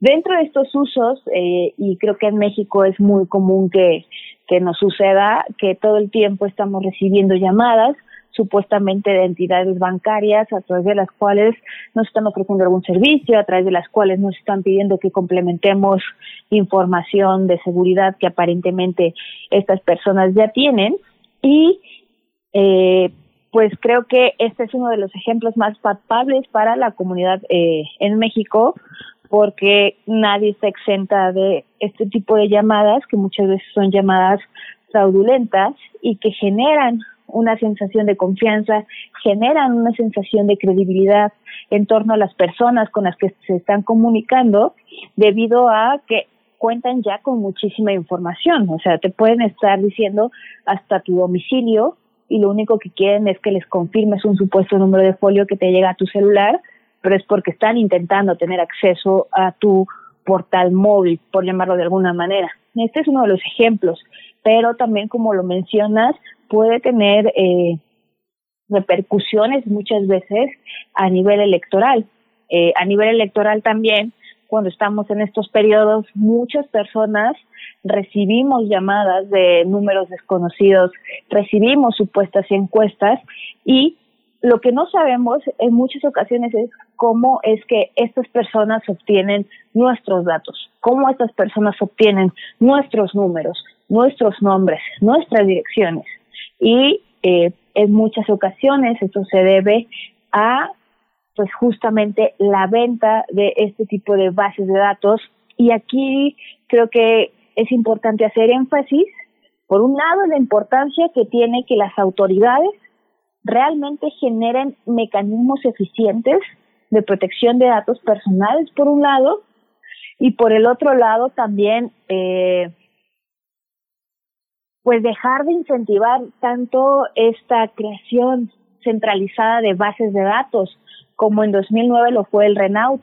El Renault tenía ahora sí que los registros de el nombre de la persona, su CURP, su dirección, su número de teléfono y durante muchos años esta base de datos estuvo circulando en los mercados, eh, digámoslo, negros de la información. Y al día de hoy quieren revivir el, el ya extinto Renault que era dar de alta nuestro número de teléfono con nuestro nombre y CURP, pues para generar una base de datos centralizada y también vemos que las entidades bancarias, que creo que resulta evidente que, que no tienen las capacidades de proteger nuestros datos como deberían tenerlas, pues ahora no solo nos están pidiendo esa información que ya circula eh, a través de Internet y a través de personas que la quieren usar con fines ilícitos, sino que también quieren eh, pues ya nuestras huellas digitales, quieren ya también nuestro reconocimiento facial y pues probablemente en algún punto van a llegar a querer incluso hasta nuestro iris, ¿no? El problema de todo esto es, uno, que muchas veces toda esta información ni siquiera es necesaria que sea almacenada. Dos, la mantienen almacenada durante periodos de tiempo, eh, pues muchas veces peligroso para proporcionar o garantizar la seguridad de tantísima información. Y tres, no existen al momento mecanismos efectivos de supervisión sobre el tratamiento de los datos personales en las entidades bancarias principalmente. Y también, o sea, no se escapa que las compañías de telefonía son principales también eh, pues actores en esto que es la venta de las bases de datos junto con las autoridades. Entonces, aquí podemos identificar tres principales actores que eh, de alguna forma nos deben explicaciones, que nos deben una notificación en caso de que nuestras cuentas bancarias estén vinculadas con estos bancos, que nos puedan decir si nuestra información está en riesgo o no. Situación que el día de hoy, pues, no sucede en el país. Agneris, eh, bueno, la ciberseguridad es uno de los grandes retos del, del, mundo entero, ¿no? Es, por ejemplo, uno de los ejes prioritarios de que se anunció el año pasado en el Foro Económico Mundial. Eh, pero ¿dónde, eh, digamos, en ese concierto internacional, dónde se encuentra México? ¿Qué tan vulnerable estamos en comparación con otros países más cercanos, tal vez?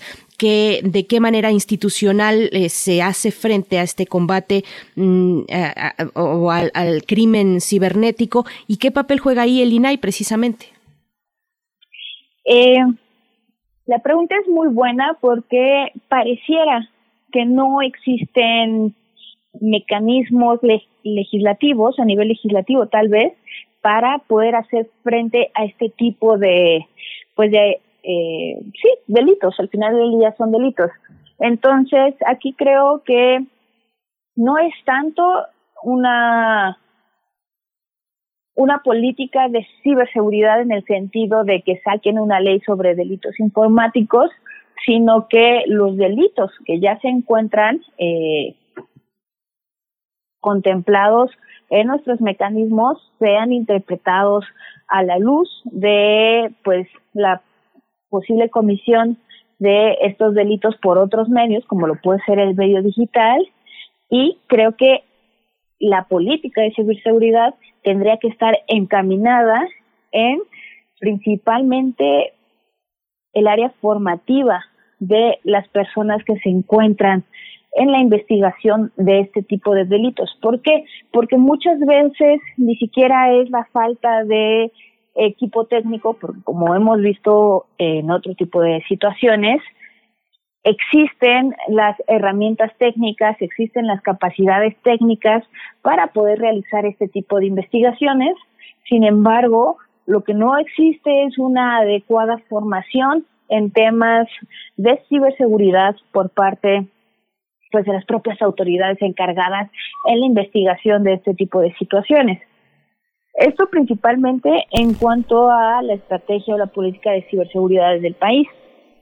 Pero de la mano es importante entender que así como la, la seguridad y la ciberseguridad son una herramienta importante para el combate a este tipo de pues delitos, creo que la parte fundamental o la herramienta principal en torno a ello es una adecuada protección de los datos personales y un sistema verdaderamente efectivo, verdaderamente proactivo en cuanto a la supervisión, a la verificación de la seguridad del tratamiento de nuestros datos personales por parte de los sujetos obligados y de los particulares. Y aquí es donde entra el INAI.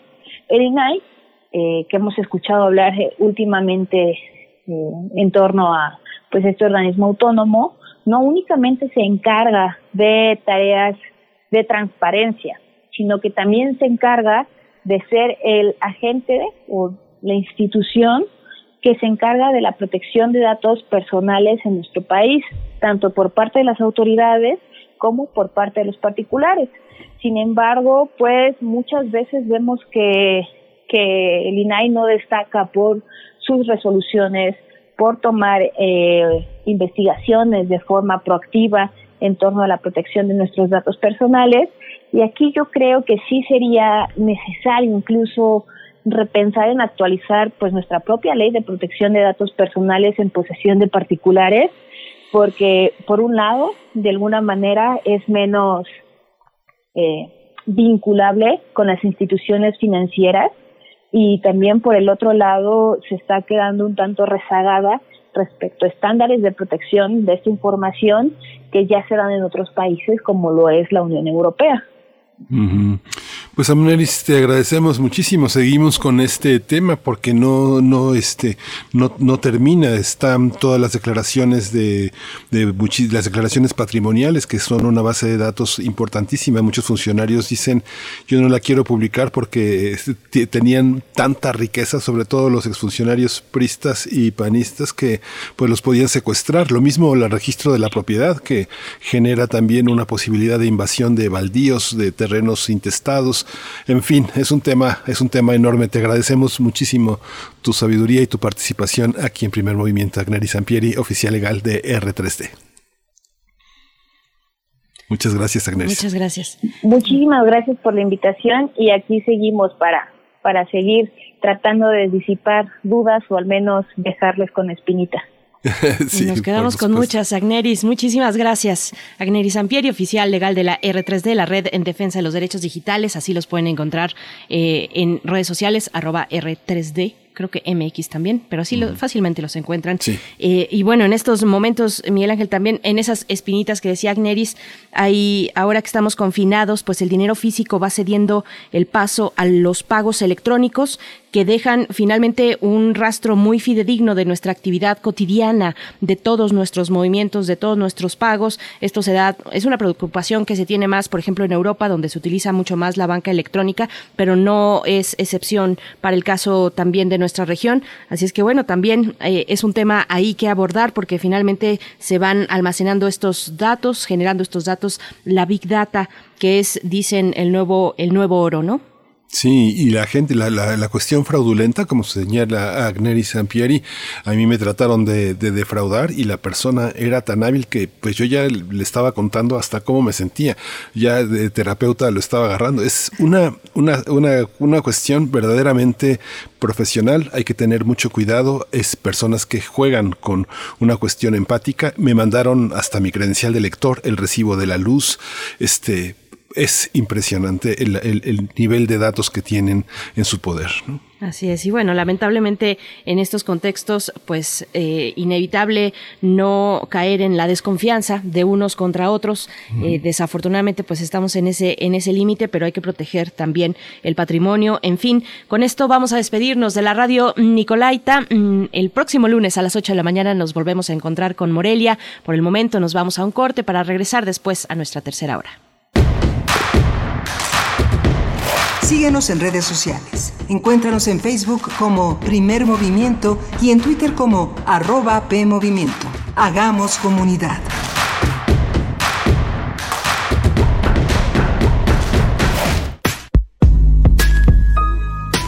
Para entender que el diálogo genera espacios colectivos y que la violencia no es opción, escuchar y escucharnos, construyendo igualdad con María Amalia Fernández. miércoles 10 de la mañana por Radio UNAM. Experiencia Sonora. Mejor vámonos por respeto, tomamos fraternidad, luego tolerancia y cuando lleguemos a participación, giramos y ya por ahí nos vamos. La tarea de darle dirección a nuestras vidas es de todas y todos. Así hacemos comunidad. En cuanto me mudé, actualicé mi domicilio ante el INE. Quiero ser parte de mi comunidad cuando decidamos nuestro destino. Si te cambiaste de casa, ve al módulo y actualiza tu credencial. Tienes hasta el 10 de febrero de 2021. Contamos todas, contamos todos. INE. Buenas tardes, señorita. Doy inicio a su viaje. Ay, joven, muchas gracias. Me urge llegar a mi casa. ¿Seguimos el navegador o me indica la ruta? Los navegadores GPS tienen algoritmos que nos llevan por rutas complicadas. Mejor le indico el camino. No, pues la que sabe, sabe. Cuando conoces, decides mejor. Estas próximas elecciones, infórmate para tomar la mejor decisión en www.ism.mx, porque quien sabe, sabe. Instituto Electoral Ciudad de México.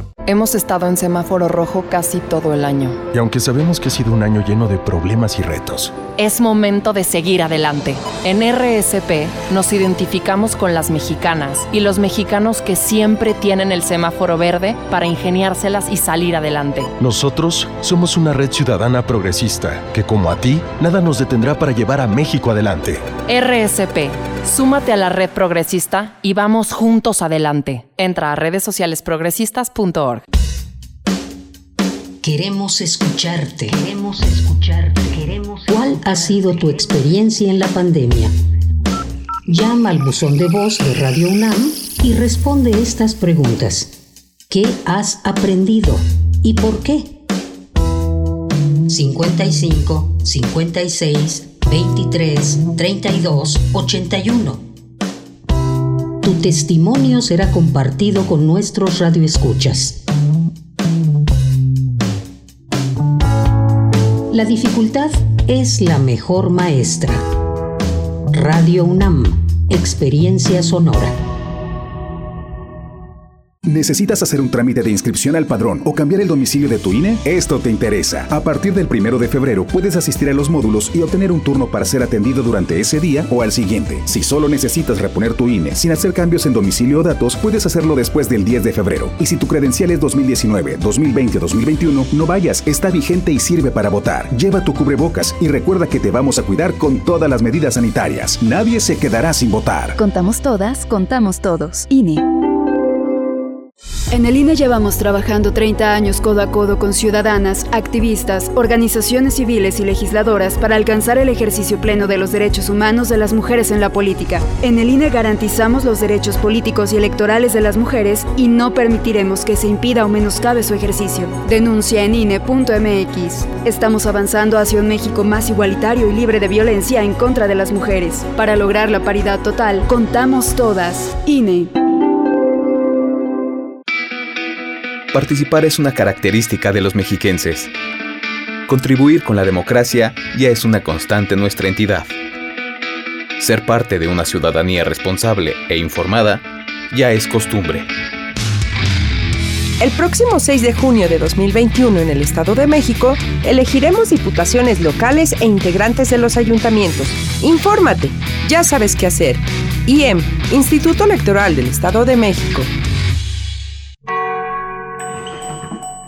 Entra en los archivos sonoros olvidados, extraños, ocultos o poco conocidos que reviven a través de Gabinete de Curiosidades, un espacio de sombras sónicas del tiempo, con Frida Rebontulet y sus almas hertzianas. Todos los domingos a las 14.30 horas, Radio UNAM, Experiencia Sonora.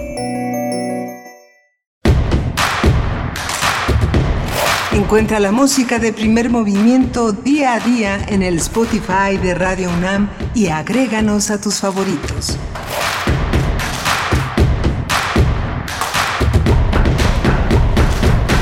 Hola, buenos días. Estamos en primer movimiento en nuestra tercera hora de regreso de dos horas intensas, muy interesantes. Está en la, en la producción ejecutiva Frida, Frida Saldívar. En la, en la producción, Violeta Berber y Arturo González en los controles técnicos. Le doy los buenos días a mi compañera Berenice Camacho. Berenice, buenos días. Buenos días, querido Miguel Ángel Quemain. Así es, eh, bienvenidos, bienvenidas a esta tercera hora, la última ya que nos queda en este espacio, en esta semana.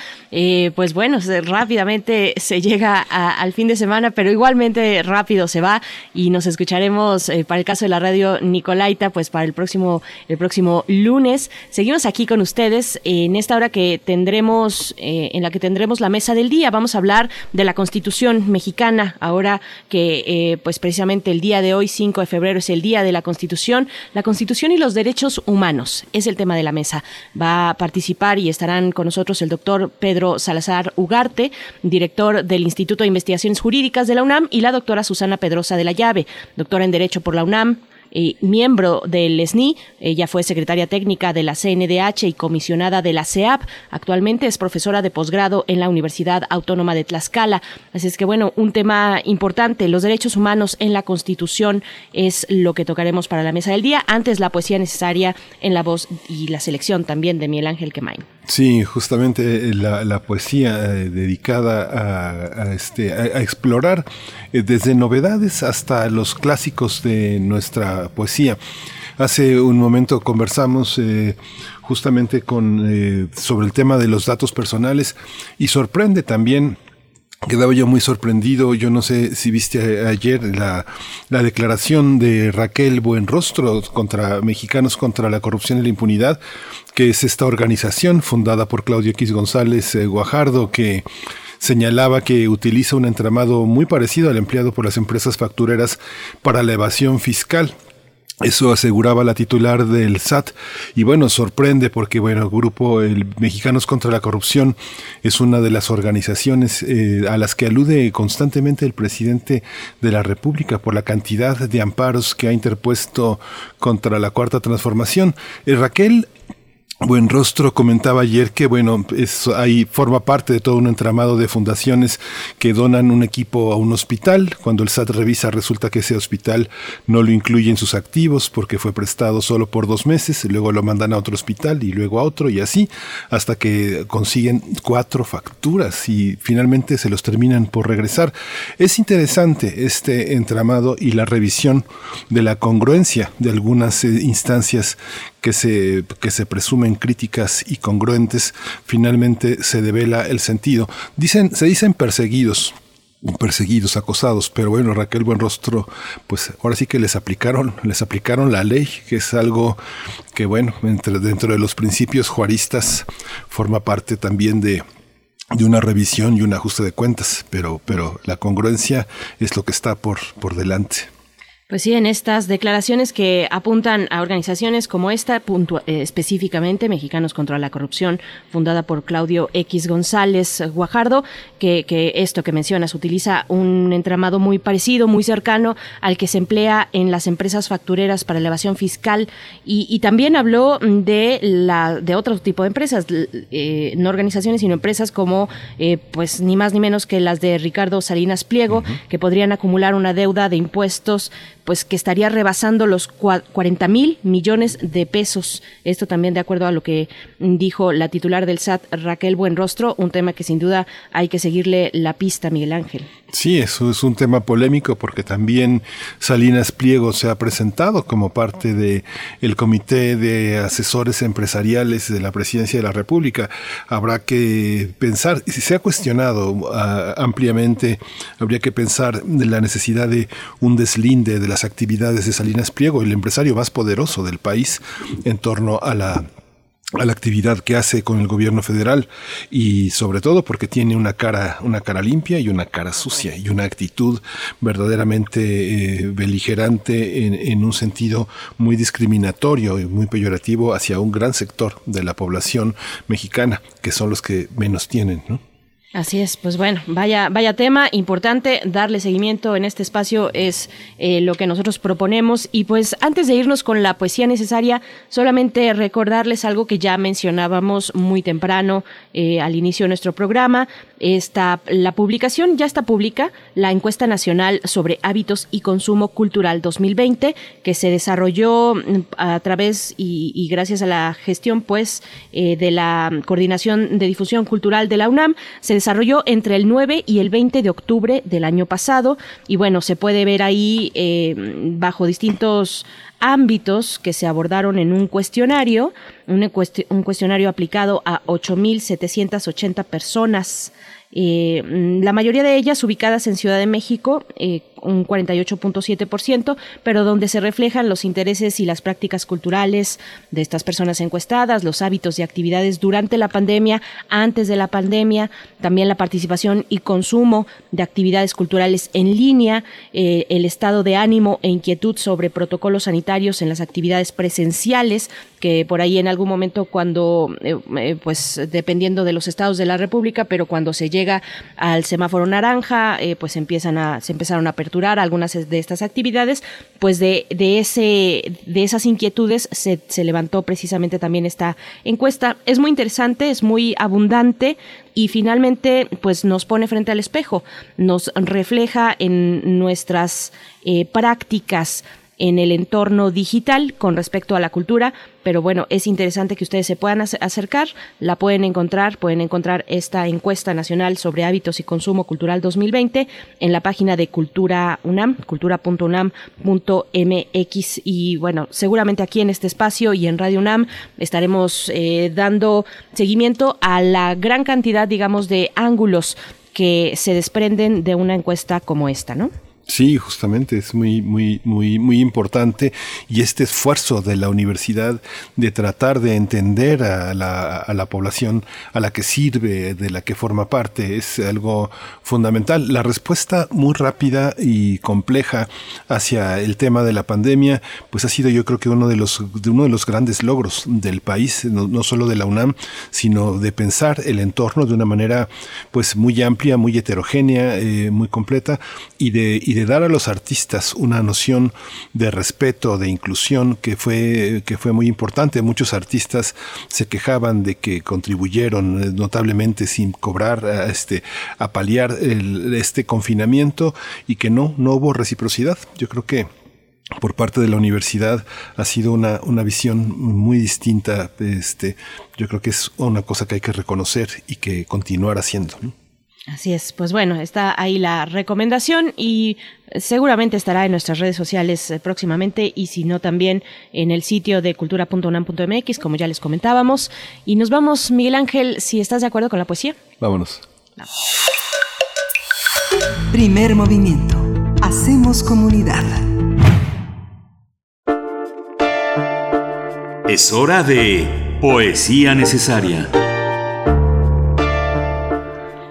Esta semana le dimos cabida a este conjunto de poemarios, dos poemarios que aparecieron en Nieve de Chamoy, esta editorial eh, independiente que preside Mónica Brown y que uno de los libros que publicó fue de Vivian Sánchez Barajas, esta poeta de Mexicali, nacida en 1978, que hizo Santorini, un poemario eh, que está en ocho estancias. Eh, leí esta semana una de ellas. Esta vez concluimos la semana con otra de esas instancias y la voy a acompañar con eh, la música de Rafael Catana, una canción que se llama Solo la lluvia de su disco Polvo de Ángel. Eh, Rafael Catana, pues muchos lo conocen, es un, es un poeta, es un gran músico mexicano, un compositor. Él está identificado con el movimiento del infrarrealismo, el movimiento rupestre. Él es egresado de la UNAM, de la Escuela Nacional de Música y bueno, ha sido un, un hombre que ha participado desde hace muchos años en la escena independiente de la música. Eh, dirigió en Radio Educación el programa de rock y ritmos alternativos Pueblo de Patinetas, eh, un programa pues muy, muy interesante, un hombre también de radio, Rafael Catana.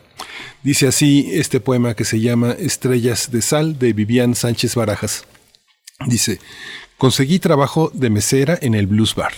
La misma calle del Atlas transitaba solas y la tierra parecía de camposanto. Le daba patadas y se elevaba hasta mi nariz. El muelle roído por el salitre de las brisas, la diminuta glorieta, sus luces y los cables de alta tensión caídos. Las noches se perdían en la isla, ausentes de temperatura. Yo no sentía los grados, temía encontrármelo. Cualquier licor era capaz de embriagarme. ¿Será inevitable encontrarme con el guía? ¿Pero cuándo? ¿A qué hora? De la cercanía de su presencia era como si la noche me hubiese atado de pies y manos. Ahora unos policías de inmigración se pasean de civiles por los negocios buscando ilegales. Me siento en la barra y para relajar la tensión del rostro tomo una copa. Es cierto, duele más la osamenta uh, del viento sin él. La isla se ha vuelto una cárcel, yo la inexistente.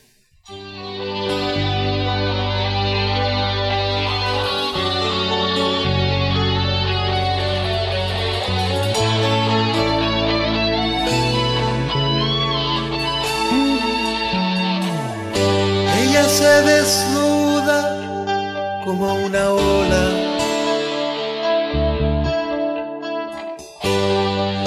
Mientras el radio suena. Y mi cuarto parece porche, estacionamiento de corazones en donde cruza el amor. Ella se desnuda y yo soy una rocola, un camino de polvo.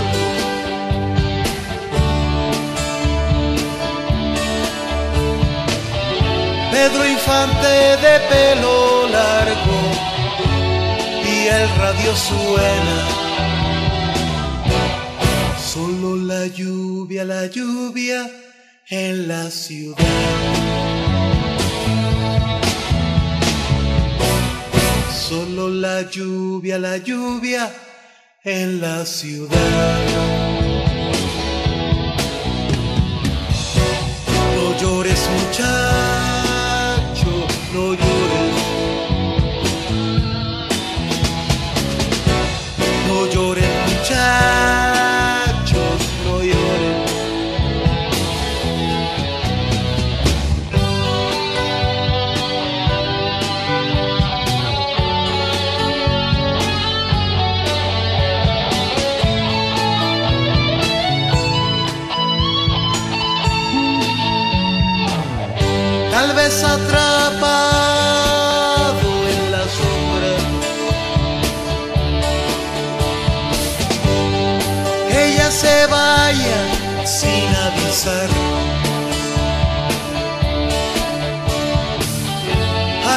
es la terminal, es el camino de la vida y de la muerte, la muerte de la ciudad.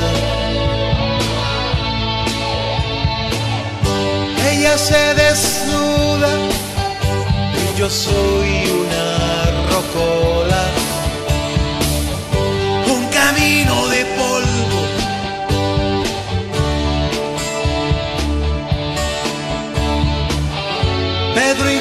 De pelo largo y el radio suena. Solo la lluvia, la lluvia en la ciudad.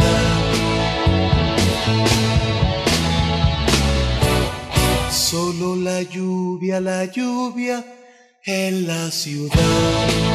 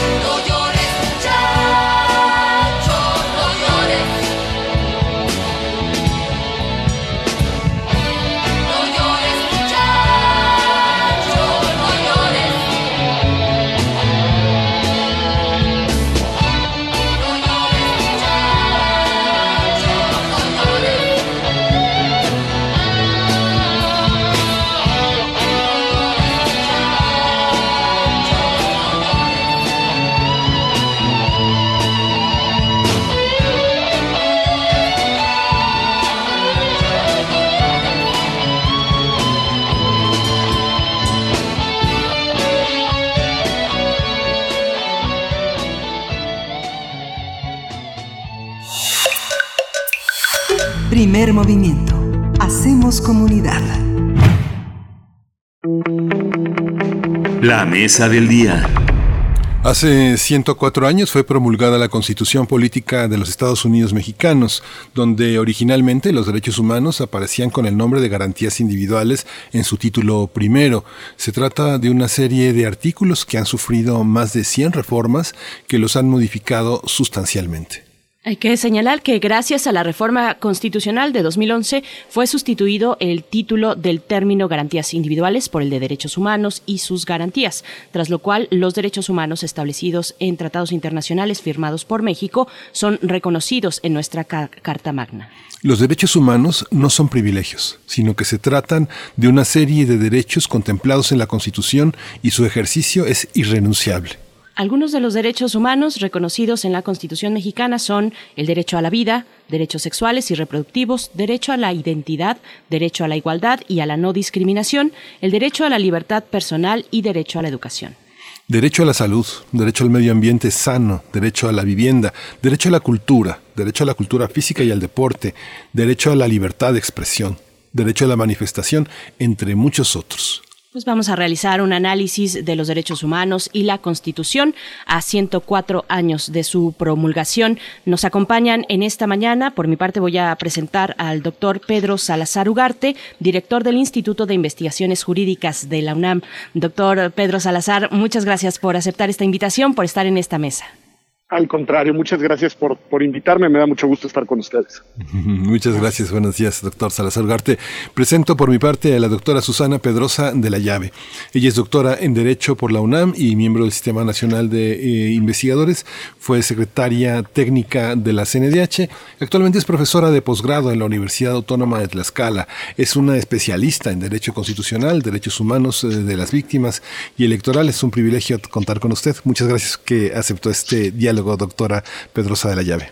¿Qué tal? Buenos días, Miguel Ángel. En principio, pues gracias por la invitación y qué bueno que comparto pues este espacio junto con mi colega y amigo el director del Instituto de Investigaciones Jurídicas, Pedro Salazar, para hablar de este tema tan importante que es la Constitución mexicana que hoy cumple 104 años. 104. Gracias, gracias a ambos por esta participación. Pues bueno, yo les propongo eh, abrir esta conversación con una reflexión sobre el legado del doctor Héctor Fixamudio, que bueno, tuvimos la noticia de su lamentable fallecimiento el pasado 27 de enero y que es fundamental para entender no solamente la instrucción eh, al interior de la Universidad de la UNAM, sino también en general en el constitucionalismo mexicano, doctor Pedro Salazar Ugarte, ¿qué decir de este legado?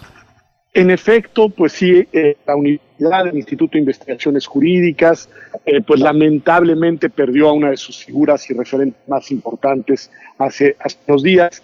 El maestro Fixamudio fue un creador de instituciones, fue un estudioso muy acucioso del derecho, pero también del derecho internacional, del derecho comparado, eh, aprendió de las experiencias de otros países y propuso múltiples instituciones y múltiples ajustes a la Constitución mexicana, precisamente sobre todo en el ámbito de la garantía y protección de los derechos humanos. Un experto en temas de, eh, eh, de ombudsman, de comisiones de derechos humanos, un experto, quizá el mayor experto en materia de amparo, que es el juicio de protección de los derechos por excelencia, ¿no?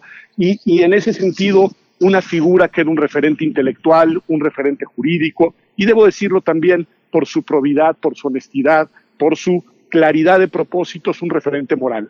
Así que sí, sí es una pérdida eh, eh, pues muy triste. Eh, y bueno, pues este año que además se celebra el décimo aniversario de la reforma precisamente de 2011 en materia de derechos humanos, pero también en materia de amparo, pues dedicaremos en el Instituto de Investigaciones Jurídicas una serie importante de eventos y actividades a la memoria del maestro que de alguna manera fue precursor de ambas reformas y ahí Susana Pedrosa, con quien también me da un gusto enorme estar el día de hoy, lo sabe muy bien. Doctora Susana Pedrosa, también eh, su comentario, su reflexión sobre el doctor Héctor Fixamudio. Bueno, el doctor Héctor Fixamudio, que en paz descanse, yo pienso que su primer legado fue que es el constitucionalista, el jurista que más reconocen a nivel internacional. En Europa, en todos los países, pues es reconocido, entonces es el mayor jurista que ha tenido México. Y yo quisiera tocar unos temas eh, más, eh, digamos, más personales. El doctor Héctor Fixamudio tuvo un hijo, el doctor Héctor Fixfierro, que murió antes, murió el 28 de mayo de, de 2020 y después, a los 96 años, murió el doctor Héctor Fixamudio el 27 de enero.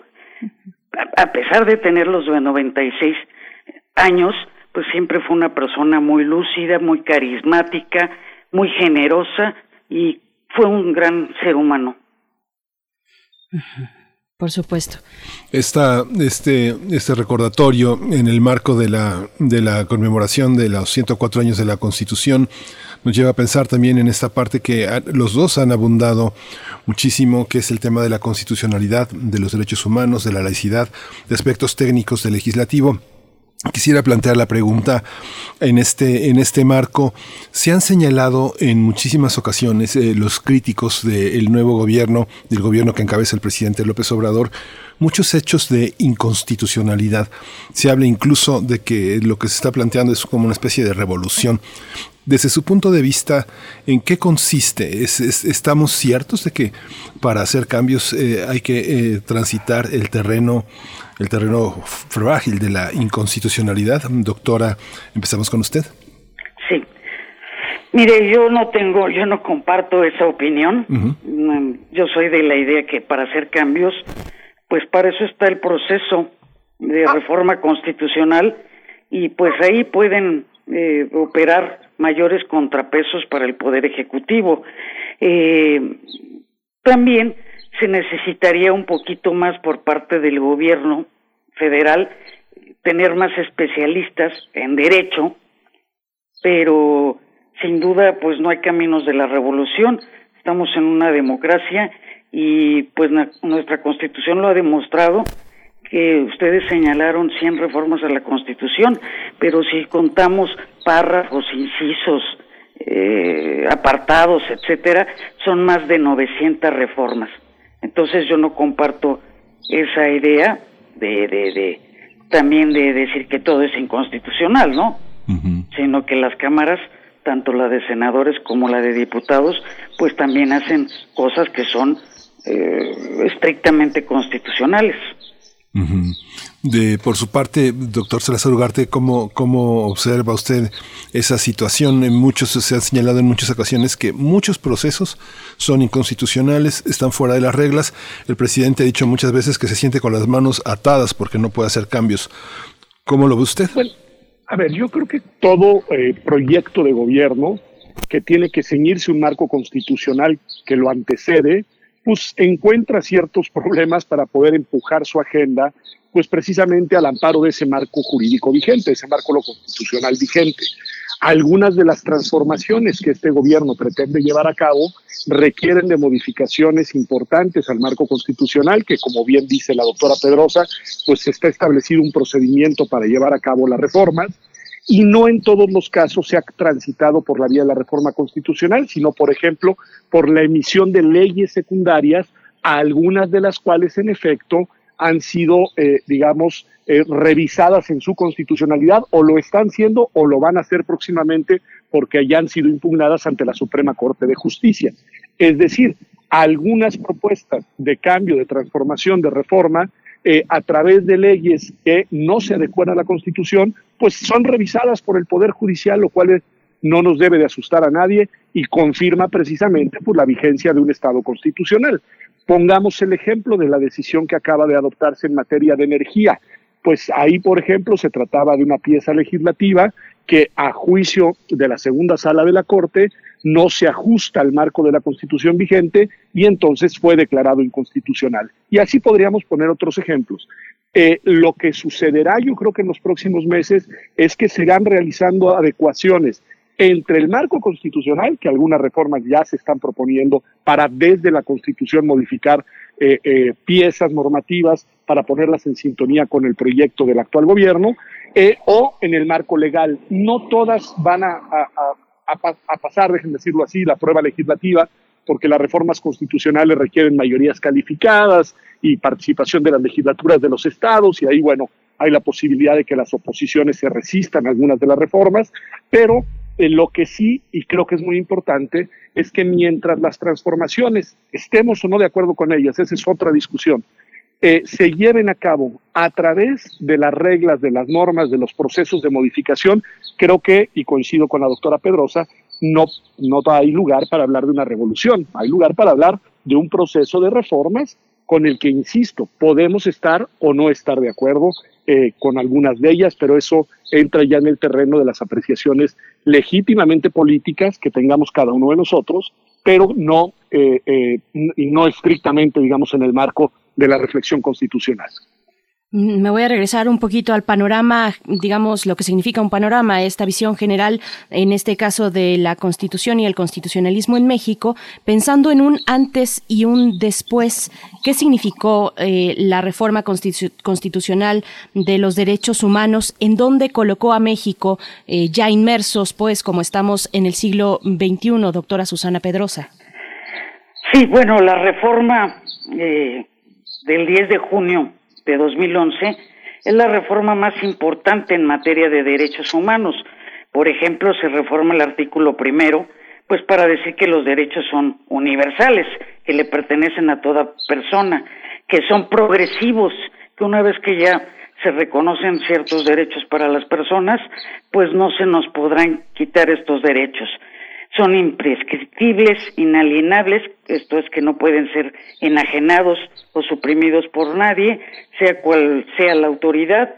Y uh, un, un, tema muy importante que establece es que toda autoridad, toda, toda, está obligada a prevenir, a proteger, garantizar, sancionar y reparar las violaciones a derechos humanos. Esto es en caso de que sean violados. Eh, también ese artículo primero de la Constitución lo que establece es que queda eh, prohibida la discriminación por preferencias sexuales. Muchas veces eh, se estuvo intentando reformar ese tema para establecer que no se debe de, discriminar por preferencias sexuales y había tardado, pero finalmente se consiguió. Para mí el artículo primero de la Constitución, varias constituciones tienen preámbulos, que es una parte muy importante, que es como el acta de nacimiento de una constitución. Nuestra constitución no tiene un preámbulo, sin embargo, eh, considero que a partir de la reforma a ese artículo primero ya es un preámbulo, es un artículo amplio y que garantiza muchos derechos para las personas, establece una nueva jerarquía de los tratados, eh, eh, modifica también el artículo tercero para decir que en la educación eh, tenderá a desarrollar el contenido en materia de derechos humanos, en el artículo 11 lo reforma para establecer el derecho de asilo, en el 18 para fortalecer el respeto de los derechos humanos en el sistema penitenciario, uno muy importante es el 29 que establece todo un procedimiento ya para la suspensión de los derechos humanos. El anterior texto decía que todas, todos los derechos se podían suspender, todas las garantías. Ahora dice que se pueden suspender los derechos humanos, pero hay excepciones. Por ejemplo, una muy importante y en el contexto actual, por ahí dicen, hay que suspender las elecciones por la pandemia, pues no se podría porque es una prohibición que tiene nuestra propia Constitución conforme a la Convención Americana de Derechos Humanos y conforme a nuestra propia Constitución que las elecciones no se deben de suspender. El 33 estableció ya un, procedimiento para que los extranjeros pues abandonen el país, pero que se siga un procedimiento, no que se les expulse inmediatamente. Y luego se reformó el artículo 102 para darle competencia en materia de asuntos laborales y el 105 que se refiere a que la Comisión Nacional de los Derechos Humanos puede, eh, puede realizar acciones de inconstitucionalidad. Esto es como lo dijo mi colega y amigo Pedro, que la CNDH tiene facultades para presentar ante la Suprema Corte de Justicia de la Nación una una acción de inconstitucionalidad respecto de una ley que viole la Constitución. Y tiene aspectos negativos también la de esta reforma de 2011. Por ejemplo, eh, tiene una mala exposición de motivos y eh, a mí no me gustó que cambiaran que antes podía conocer la Suprema Corte de violaciones graves a los derechos humanos y ahora se le dejó a la CNDH. La CNDH siempre ha conocido de violaciones graves, pero es unipersonal y también teníamos ese instrumento en la Suprema Corte donde hay pues 11 ministros y ministras. Doctor Pedro Salazar, en, el, en la misma cuestión, el paradigma que estableció la reforma de 2011 y también ahora con esto que agrega la doctora Susana Pedrosa, el sistema no jurisdiccional de los derechos humanos, eh, el papel que tiene en este caso la Comisión Nacional de Derechos Humanos, ¿qué decir al respecto, doctor? Bueno, a ver, yo creo que lo que ha dicho la doctora Pedrosa coincido, coincido prácticamente en todo. Eh, yo creo que el artículo primero reformado, el primero, porque la reforma, como ella bien señala, abarcó más artículos en materia de derechos humanos y vuelvo a recordar que también vino antecedida, precedida por pocos días de una importante reforma en materia de amparo, que tampoco hay que perderla de vista, porque fue una operación jurídica en la cual, por un lado, se mejoraron los mecanismos de protección de los derechos, el amparo mismo, y por el otro lado, se robusteció de manera muy significativa eh, el apartado en materia de derechos y regreso al punto que, estaba diciendo, para mí de alguna manera el artículo primero es una constitución en sí mismo, es un artículo que establece obligaciones para los poderes, que establece las formas en las que deben interpretarse los derechos, que establece también una serie de criterios y procedimientos muy concretos de incorporación del derecho internacional de los derechos humanos. En fin, es un artículo que podríamos decirlo así, es el corazón de identidad de la Constitución. Yo coincido con la doctora Pedrosa, es la reforma más importante en materia de derechos humanos que eh, ha tenido la Constitución hasta la fecha y tiene eso también una revisión en los mecanismos de protección no jurisdiccionales, en concreto las comisiones, la nacional y las estatales, eh, de, derechos, de derechos humanos. Y yo creo que aquí hay algo muy importante que tiene que ver con la pregunta que hacían antes sobre el tema de la relación de este gobierno con el derecho. Me parece que para que el Estado constitucional funcione, es muy importante que si bien un gobierno determinado legítimamente quiere impulsar su agenda programática, los otros mecanismos de garantía y de protección estén activos y estén presentes y estén atentos. De esa manera, si hay un problema de vicios de constitucionalidad en un acto del Poder Ejecutivo o en una ley, en fin, en actos que provienen desde el gobierno, eh, pues deben estar los mecanismos no jurisdiccionales como las comisiones de derechos humanos en verdad atentas y activas, llevando a la mesa de los mecanismos jurisdiccionales de protección, los jueces, pues los cuestionamientos sobre la constitucionalidad de esos actos o de esas leyes. Y hay que decirlo claro, cuestionar la constitucionalidad no implica necesariamente que esa inconstitucionalidad exista.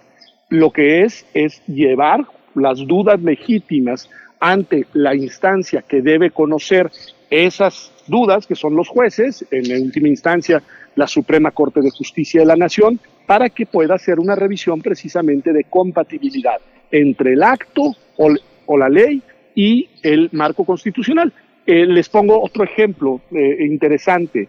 Eh, no solamente la Comisión Nacional de Derechos Humanos puede llevar controversias constitucionales ante la Corte, lo pueden hacer otras instancias y, por ejemplo, lo hizo la presidenta de la entonces presidente de la Cámara de Diputados en contra del acuerdo mediante el cual el presidente decidió, un acto del Ejecutivo, que las fuerzas militares llevarían a cabo las tareas de seguridad pública a lo largo de lo que queda del sexenio.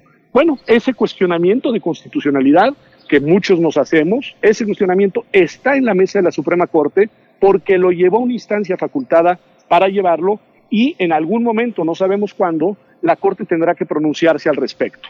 Cabe decir que, por ejemplo, ya dos jueces han declarado en lo que a ellos les corresponde en, en juicios de amparo que a su juicio, a su entender, es inconstitucional el acuerdo al que me refiero. Bueno, pues veremos qué dicen las y los ministros de la Suprema Corte y de eso dependerá pues una decisión muy importante del gobierno en materia de estrategia de combate a la inseguridad, ¿no? Pero es por poner un ejemplo de cómo, en realidad, en un Estado constitucional, pues se deben articular distintos mecanismos, los actos del Ejecutivo, los actos legislativos y los mecanismos de garantía no jurisdiccionales o jurisdiccionales. Y eso está perfectamente bien contemplado, perfectamente bien diseñado en la Constitución y se reforzó de manera muy notable hace 10 años con las dos reformas a las que hemos estado haciendo referencia. Eh, doctora, doctora Susana Pedrosa de la Llave, en relación eh, a, los derechos humanos, las constituciones de los estados están alineadas. Hay una hay un alineamiento en, en esa materia con, eh, con, las modificaciones, con la reforma que se hizo en 2011. Estamos en el mismo en el mismo tenor en los estados del país. No, en esta materia, pues tenemos una constitución de naturaleza federal. Esto quiere decir que las entidades federativas pueden tener disposiciones distintas, pero a su vez deben de respetar la Constitución. Si una Constitución local se reforma y es violatoria de derechos humanos, también cabe la acción de inconstitucional. La acción de inconstitucionalidad, esto se refiere a que eh, deben de estar pues apegadas a ese marco constitucional. Eh, si hay una nueva reforma que sea violatoria a la Constitución, si no hay una norma nueva, si no es anterior, pues cabe la posibilidad del amparo para que proceda su inconstitucionalidad y no se aplique. Pero aquí es muy interesante su pregunta, porque he observado que el país eh, ha optado por tener leyes generales. Las leyes generales, eh, algunas las establece el artículo 73 de la Constitución, y son aplicables para las entidades federativas. Esto es que el propio Congreso les da ya un marco en materia, por ejemplo, de protección a las víctimas y sus derechos. También hay una ley general de igualdad que establece los mínimos, pero digamos que, que lo que están haciendo con esas leyes generales es pues establecerles ya un marco para que se rijan conforme a la Constitución federal, conforme a esa Constitución, conforme a esas leyes constitucionales y en lugar de estar eh, caminando hacia un Estado federal, eh, nos encaminamos más con las leyes generales a un Estado centralista, que yo tampoco lo veo mal, ¿no? Es cuestión de distintos puntos de vista. Si queremos un Estado federal o si queremos un Estado más centralista. Doctor Pedro Salazar Ugarte, eh, la violencia y la seguridad son, han sido como los dos grandes temas en los que han entrado el, el tema de los derechos humanos. En el caso de la violencia, eh, la constitución, eh, los derechos humanos en la constitución, hasta, hasta dónde llegan. Es una cuestión histórica de esas definiciones de violencia en relación con la actividad delictiva, la deliberación de los jueces y los conocimientos que puede tomar la Suprema Corte o la Comisión Nacional de Derechos Humanos. ¿Hay contradicciones? ¿Cómo, cómo ve usted este panorama en el estado de violencia que guardamos tan diferenciada con tantos matices? A ver, el tema de la relación entre seguridad, obviamente violencia y derechos humanos es un tema de aristas muy complejas. En primer lugar, con la, seguridad como estado de cosas, como condición de, contexto, digamos, es una condición que permite el despliegue y el ejercicio de nuestros derechos. Es decir, nosotros podemos ejercer nuestra libertad personal, nuestra libertad de tránsito, nuestra libertad de expresión, incluso si hay condiciones de seguridad que nos permitan hacerlo y si en efecto no hay actores que de alguna manera violenten o que de alguna manera impongan su voluntad sobre nosotros. Entonces, en ese sentido, lograr un estado de seguridad es un mecanismo a través del cual se potencia la garantía de los derechos humanos. Ahora bien, en el ejercicio de la autoridad en la persecución de los delitos, en el combate a una criminalidad además como la que lamentablemente azota nuestro país desde hace décadas, a veces, en ocasiones, el propio Estado puede cometer violaciones de derechos humanos. Es decir, excesos en el uso de la, de la fuerza, eh, detenciones arbitrarias, actos de tortura, actos incluso de, de, privación de la vida. En todos esos casos, el Estado, al estar ejerciendo la fuerza pública, el ejercicio de la coacción, decimos, pues puede excederse. Y si se excede, entonces ese exceso configura precisamente como violación de derechos y requiere una reparación. Y eh, lamentablemente en los últimos años también, no solo en este gobierno, también en este gobierno, pues hemos asistido a eventos de, eh, digamos, excesos por parte de cuerpos policiales o de cuerpos militares o de cuerpos de seguridad en general, que pues sí constituyen violaciones, en algunos casos incluso violaciones graves a los derechos, a los derechos humanos y que deben de ser procesadas a través de las instituciones de justicia, ya sean nacionales o si estas fallan, internacionales.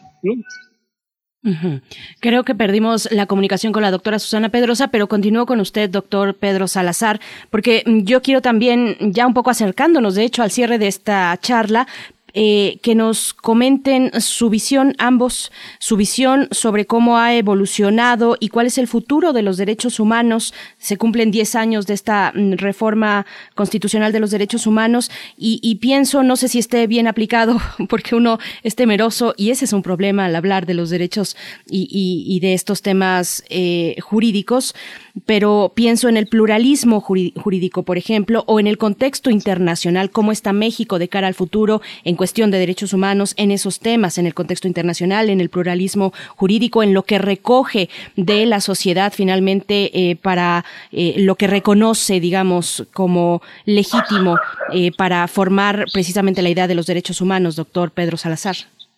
A ver, yo creo que normativamente nuestro marco constitucional gracias en buena medida a esa reforma a la que hemos hecho mención, no requiere ajustes mayores. Es decir, tenemos un muy buen marco normativo que plantea muy bien cuál es el lugar que deben de tener los derechos frente a los actos de autoridad, cuáles son las obligaciones del Estado, la protección, garantía, respeto, como bien decía la doctora Susana Pedrosa, y cuáles son nuestros derechos, que además es un conjunto muy amplio porque se ha ampliado y potenciado también gracias a la incorporación de los derechos contenidos en tratados internacionales de los que el Estado mexicano es parte. Entonces, normativamente yo creo que tenemos el marco que se requiere en un Estado constitucional moderno e incluso diría yo este modélico, pero de ahí a la realidad hay una brecha enorme. Es decir, lo que no se ha logrado es bajar esas normas constitucionales a la realidad cotidiana, a la convivencia entre las personas, a la manera en la que se interactúa socialmente,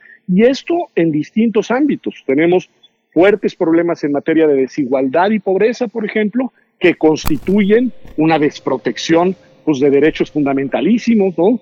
Tenemos problemas fuertes en materia, por ejemplo, de eh, violencia, por ejemplo, pongo un caso concreto, en contra de periodistas, lo cual constituye pues claramente pues una violación a la libertad de expresión, una violación a la libertad de prensa, una eh, violación al derecho a la información. Es decir, tenemos una multiplicidad de fenómenos en la realidad que no corresponden a lo que nuestro marco constitucional promete. Y ahí es en donde está la brecha que creo que debemos de, cerrar, la, la distancia entre lo que nuestras normas constitucionales nos ofrecen y lo que la realidad cotidiana nos plantea. Y ese es un reto que corresponde a todos, porque por un lado a la sociedad apropiarse de sus derechos para ejercerlos, a nosotros desde la academia realizar las investigaciones que nos toca para ir planteando, digamos, en dónde están las brechas y oportunidades de mejora, pero sobre todo, en primerísimo lugar, a las autoridades del Estado. Y digo autoridades del Estado en su conjunto, Ojo, no, no, no al gobierno nada más. El gobierno es parte del Estado, pero el gobierno no es el Estado.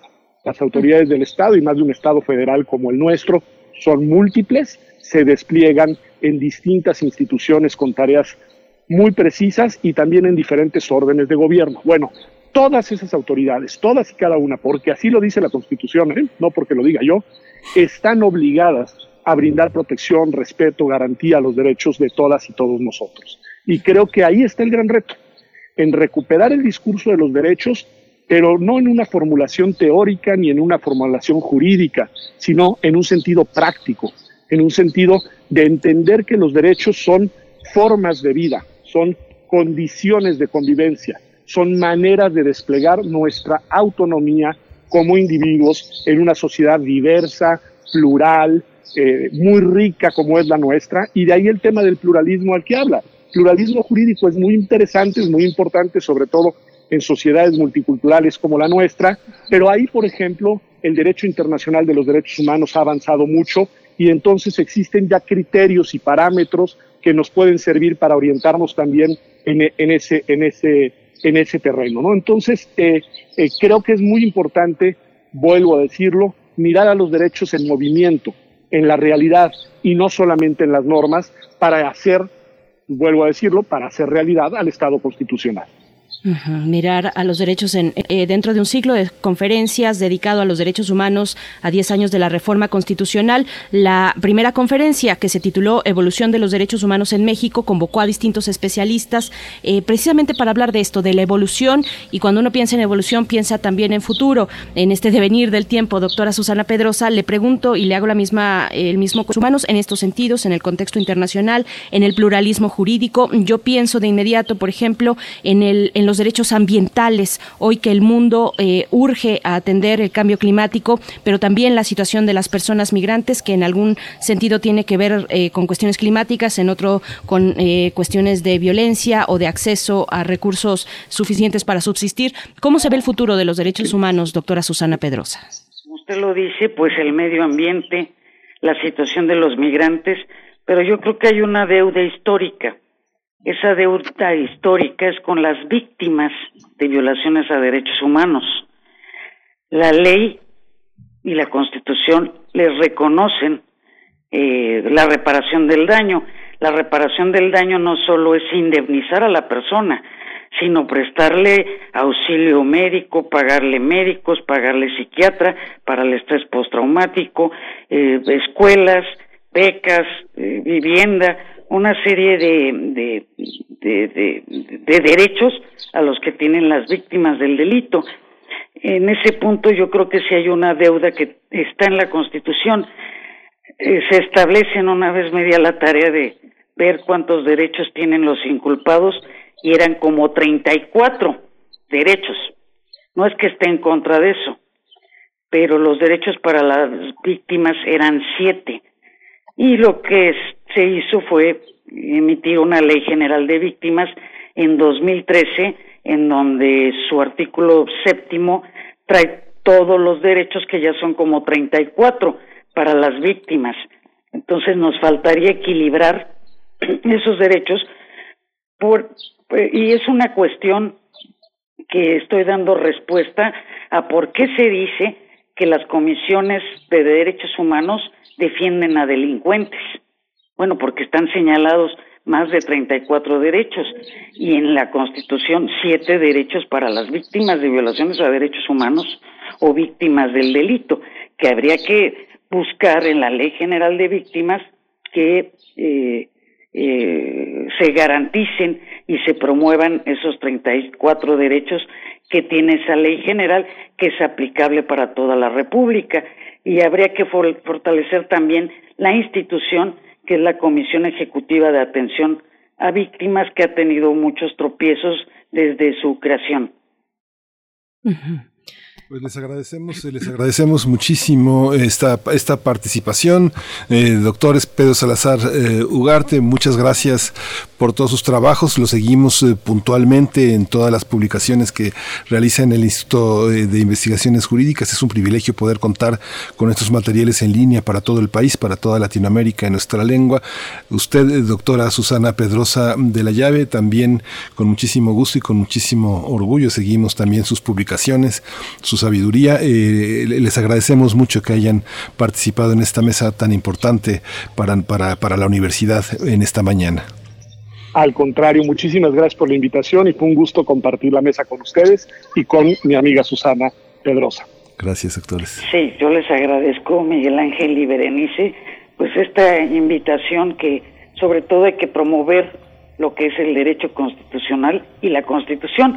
La constitución es un libro, hay gente que le tiene miedo, pero simplemente, o digamos de forma sencilla, como lo decía el doctor Jorge Carpizo, es un libro. Y también pues me despido de mi querido amigo Pedro y también de la audiencia. Muchas, gracias. Y de ustedes. Buenos días. Gracias a ambos, doctor Pedro Salazar Ugarte, director del Instituto de Investigaciones Jurídicas de la UNAM, y la doctora Susana Pedrosa de la Llave, también eh, doctora en Derecho por la UNAM, actualmente profesora de posgrado en la Universidad Autónoma de Tlaxcala. Y bueno, con esto nos estamos ya despidiendo, por supuesto, deseándoles un excelente fin de semana. Hay que seguir cuidándonos, eh, estemos donde estemos, porque eh, si bien se va perfilando, digamos, una disminución en los contagios, en las últimas dos semanas en la cuestión sanitaria, pues todavía estamos en ese momento de riesgo, así es que hay que seguir cuidándonos, disfrutar como podamos desde la creatividad, desde casa. Y pues bueno, les agradecemos por supuesto como siempre su escucha durante toda esta semana, agradecemos también a todo el equipo, el equipo en su conjunto, que a veces no mencionamos necesariamente, salvo aquellas que están en, en cabina, pero muchas gracias Antonio Quijano, el jefe de noticias, eh, Miriam Trejo en la coordinación de invitados, Tamara Quirós también en las redes sociales, a todos los asistentes también a estas distintas eh, etapas de este proceso para hacer posible la radio. Muchas gracias, Miguel Ángel Quemain. Nos vamos, nos vamos a ir con música, vamos a escuchar de Cosimo Fini, conocido como Ge Pequeno, millonario, está este, este rapero italiano, y es una complacencia nada menos que para Mayra Elizondo. Así es, nos despedimos. Gracias. Continúen en sintonía con la radio universitaria. Esto, esto fue primer movimiento. El mundo desde la universidad. O que me con el video, o que me escuchas en la radio, y que soy un millonario. Soy un chamaco de barrio Voglio essere una specie di Robin Hood del rap Però in senso di rubare ai ricchi per poi dare a me. Pensavo che con la musica ci avrei comprato un jet Così mi svegliavo a sud e mi addormentavo a est Centomila, diecimila, centomila, un milione Il tempo qua denaro dei miei tempi sono figli. Tra criminali micro e millimilionari macro Giurano la verità con la mano sul libro sacro. In Italia se fai soldi la gente non ti sopporta Ti perdonano soltanto se segni tirando in porta. On and on, io cerco il grano bro, non dei Pokémon. Babylon vuole schiacciarmi, stressarmi già da mo' So che mi vedi dentro al video. E se mi senti nella radio Pensi che sono milionario ma sto con gli amici del barrio. Ma qua aspetto e spero il settimo zero. Chiudo gli occhi e penso un giorno a diventarlo per davvero. Ma se io fossi milionario, ieri, ieri, ieri io Porterei tutti i miei amici via dal Gabbi a Rio Lancerei le bancolate da Macabri a Rio Faccio le valigie e parto, adi, adi, adios Ed era così bello, sembrava così vero Ma adesso sono sveglio e sclero col dinero. Make money, money, take money, money, money. Fake milionari sugli Instagram italiani su internet mi scrivono devi restare umile. Sembra che ti fa schifo il cash da restituto all'unice. Se frate sono guai, sperano che non li hai Ti odiano se poi Radio UNAM presentó Primer Movimiento El mundo desde la universidad. Con Berenice Camacho y Miguel Ángel Quemain en la conducción, Frida Saldívar y Violeta Berber, producción, Antonio Quijano y Patricia Zavala, noticias, Miriam Trejo y Rodrigo Mota, coordinadores de invitados, Tamara Quirós, redes sociales, Arturo González y Socorro Montes, operación técnica, locución, Tessa Uribe y Juan Stack.